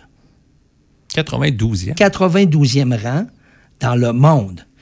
Et il est en avant, lorsqu'on parle juste d'arénas qui ont des clubs de la Ligue nationale, en avant des Jets, on comprend, 15 000 places. On est en avant des Blue Jackets, des Sénateurs, des Coyotes et l'équipe qui ferme la marche, les Flames de Calgary.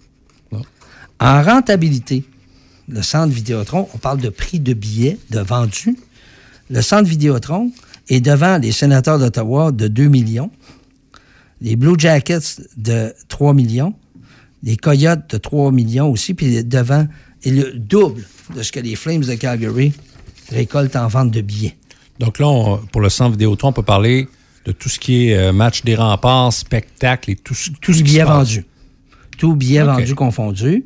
Donc, c'est sûr qu'il y a des. tu sais, le, on- le- Madison Square Garden, on est dans une classe à Ah, ben part. oui, ben oui, ben oui. C'est le cercle l'après-midi, puis les Knicks le soir, puis les Rangers le lendemain. Puis peut-être entre les deux, en- pendant la mi-temps. C'est- très spécial.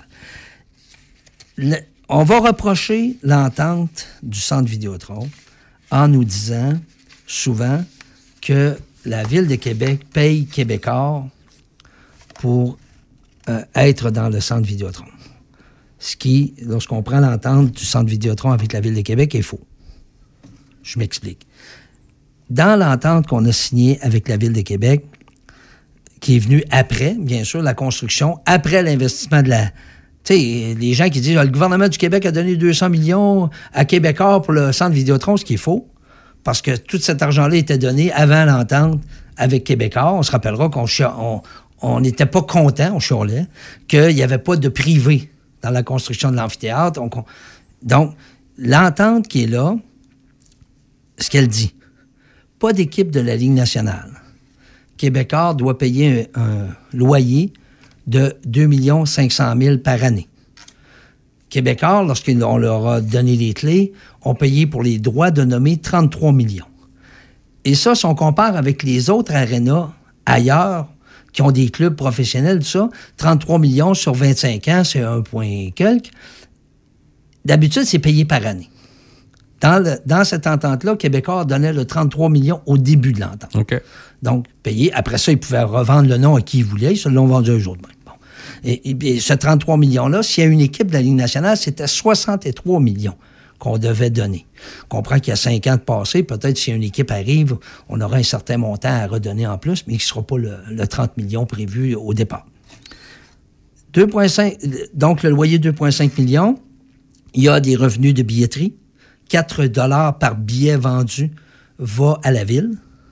Peu importe ce qui est présenté. Sauf pour les remparts. OK, Donc, on ne voulait pas que les remparts augmentent leur prix de billet euh, de 4 ce qui aurait fait que les gens auraient été moins nombreux à aller Mhm. voir les remparts. Ça, c'est une entente entre la ville et Québécois qui, qui était là.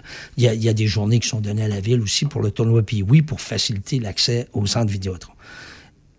Il y a aussi 15% des revenus de spectacle, des profits de spectacle qui vont retourner à la ville, des revenus de stationnement.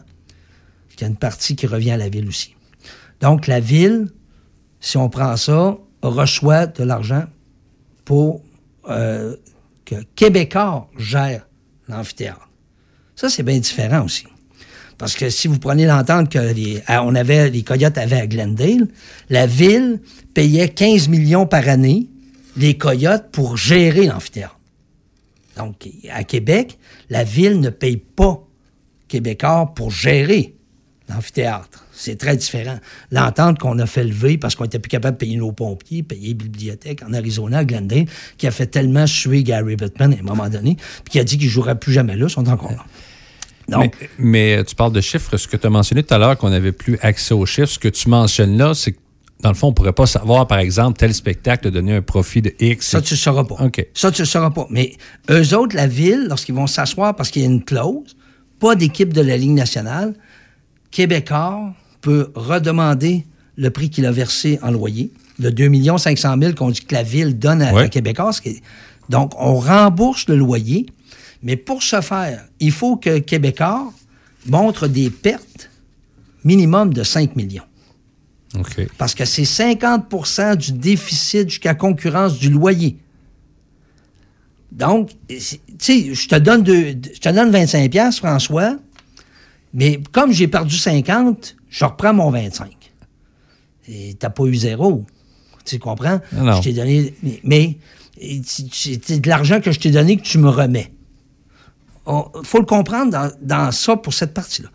Et les gens qui critiquent qu'il n'y a pas d'équipe de la Ligue nationale puis qu'on n'est pas capable de payer. Vous savez qu'il y a une clause s'il y a une équipe de la Ligue nationale. Cette clause-là, elle dit, comme je disais tantôt, normalement, les droits de nommer auraient été de 63 millions, payés comptant au début de l'entente. On sait que, bon, il y a eu 33, il y aura des, des sous après. Ensuite, le loyer double. Si on a une équipe de la Ligue nationale dans l'amphithéâtre, le loyer passe de 2,5 millions à 5 par année. Non remboursable, peu importe les pertes qu'a Québécois. Donc, ça t'assure d'avoir un revenu de loyer automatique, garanti. Donc, que Québécois perde 25 millions dans ses opérations, la ville reçoit son loyer au, complet. Le 4 du billet reste. Pour les spectacles, je pense qu'on passe de 15 à 10 qui revient à la ville. Et vous avez, encore une fois, le stationnement. Il faut aussi prendre en considération que le vieux Colisée, c'était des pertes autour. Je ne suis pas capable de retrouver des chiffres de ça, parce que c'est quand même un, un petit bout. Mais si je ne me trompe pas, les dernières années d'opération, c'était plus de 800 000 de pertes par la ville de gérer le vieux Colisée de Québec. Là, il nous coûte 100 000 pour l'entretenir, le garder, garder opérationnel. La ville ne doit pas gérer un amphithéâtre. Il faut, tu sais, c'est pas à la ville aller chercher Ah des ben, spectacles. Tu peux pas rentabiliser ça, là. La ville perdrait, il, il manquerait de sable dans le désert. Tu sais, on comprend, c'est toujours comme ça. Mais il faut que tu aies quelqu'un qui connaît ça, qui gère ça. Je trouve que l'entente de cette façon-là avec Québécois est excellente pour la ville de Québec. Allez voir les autres ententes dans d'autres amphithéâtres qui appartiennent aux villes. À Columbus, par exemple, euh, c'est un gouffre financier. Glendale, c'est un gouffre financier pour la ville. qui est Sunrise, euh, où les Panthers ont demandé un prêt de 85 millions au comté de Broward pour pouvoir rester là. Puis, euh, c'est de la folie. Mais on paye, d'habitude, on paye les gens, les villes payent les gestionnaires des amphithéâtres, alors qu'à Québec, la ville ne paie pas Québécois pour gérer. Oui, s'ils perdent trop, t'as pas de loyer. Il faut jamais oublier. Une équipe dans la- dans l'amphithéâtre, cette clause-là, il n'y en a plus. là. Ça, c'est l'entente qu'on a depuis un bout de temps, qui est maintenant disponible. Et est-ce qu'il y a eu des changements à ça? On sait pas. Je ne sais pas. Mais une chose est sûre, c'est que le remboursement de loyer est prévu, puis c'est 50% des pertes. Il faut que Québécois perde le double pour, rembourser, pour que la ville rembourse le loyer. Tu as parlé beaucoup d'Arizona et Sunrise, c'est souvent les mêmes exemples qui reviennent. Est-ce que les sénateurs d'Ottawa sont en santé financière? Oui. Ben, Plus qu'on pense? Ben, plus qu'on pense, parce que la base de fans est là. Les sénateurs d'Ottawa, depuis 2001, ont fait 100 millions de profits, tandis que les, les Panthers de la Floride ont perdu 200 millions. Tout comme les Coyotes et quelques équipes Ben américaines. oui, ils vont perdre de l'argent. Comme les Jets de Winnipeg, la dernière saison complète, ont perdu 7 millions. On comprend que ça peut arriver qu'il y ait des pertes pour des équipes canadiennes, Mhm. mais c'est pas le fréquent. Et tu sais que les gens vont revenir. Tu sais, tu peux être fâché après M. Melnick, il peut, il peut faire bien des choses, mais ça n'empêche pas que tu sais qu'aussitôt que tu vas faire un changement de propriétaire, ou, le monde va être là. Les gens vont, te parlent de l'amphithéâtre qui est loin, on va dire la même chose pour Sunrise, puis on va dire la même chose pour Glendale. Et Sunrise, l'aréna, il y a du monde pour les spectacles en tabarouette. C'est pas mal plus mieux que bien d'autres arénas. Mais l'aréna, il la rapproche pas pour les spectacles. Là. Tu sais, c'est le hockey qui intéresse pas le monde. Non, non, c'est sûr, mais euh, les gens qui sont déjà allés à Canada pour aller voir les sénateurs, c'est quelque chose et c'est pour ça que le propriétaire regarde pour s'en aller euh, en ville, pour Ouais, changer, il aimerait changer de ça, place. mais comme je te dis, ça, c'est pas. Un marché canadien, j'ai aucune inquiétude pour ça. Les- la base de fan fait que tu vas être là. On voit les grands signes, Alex, euh, le couvre-feu. Faut que j'aille me Penser- coucher, coucher. couvre-feu. Hey, François, ça fait un plaisir. Merci, Alex, de m'avoir donné la chance. Merci à toi, Mario. Les questions, vous pouvez en envoyer. C'est sûr qu'on il il manque, euh, on manque de temps pour continuer l'information. Mais juste vous dire, je garde espoir que les Nordiques vont revenir un jour. Je pense que même on a de très bonnes chances de revoir une équipe. Je rêve au retour des expos avec un projet réaliste. Oui. On dit ça comme ça. Je pense qu'on mérite du baseball, on mérite du hockey euh, à Québec, puis on n'est pas des petits pauvres. C'est pas vrai. Et autant les gens peuvent faire des farces par rapport au possible retour des expos avant les Nordiques, moi je pense pas que ça va être ça je pense pas que ça va être dans cet ordre-là.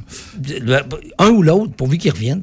Oh oui, puis l'amateur moyen, puis les gens comme nous qui gagnent leur vie, puis les gens qui aiment le, le spectacle, qui veulent prendre pour leur propre équipe, c'est sûr qu'on se le souhaite J'espère qu'ils vont se dépêcher parce que ça, va être plus difficile pour moi. Hey, merci François, merci, Merci, Alexandre. Mario. Merci Salut, tout le monde d'avoir été là. Puis gênez-vous pas, vous pouvez m'écrire sur ma page Facebook. On va essayer de répondre à toutes vos questions. Puis euh, je salue mes amis de la zone nordique qui me permettent de mettre mes, mes chroniques, tous mes, mes, mes, mes dossiers sont là-dessus si vous voulez aller les lire. Puis que ma voix vous énerve moins dans ce moment-là quand vous lisez. Hey, salut à la prochaine.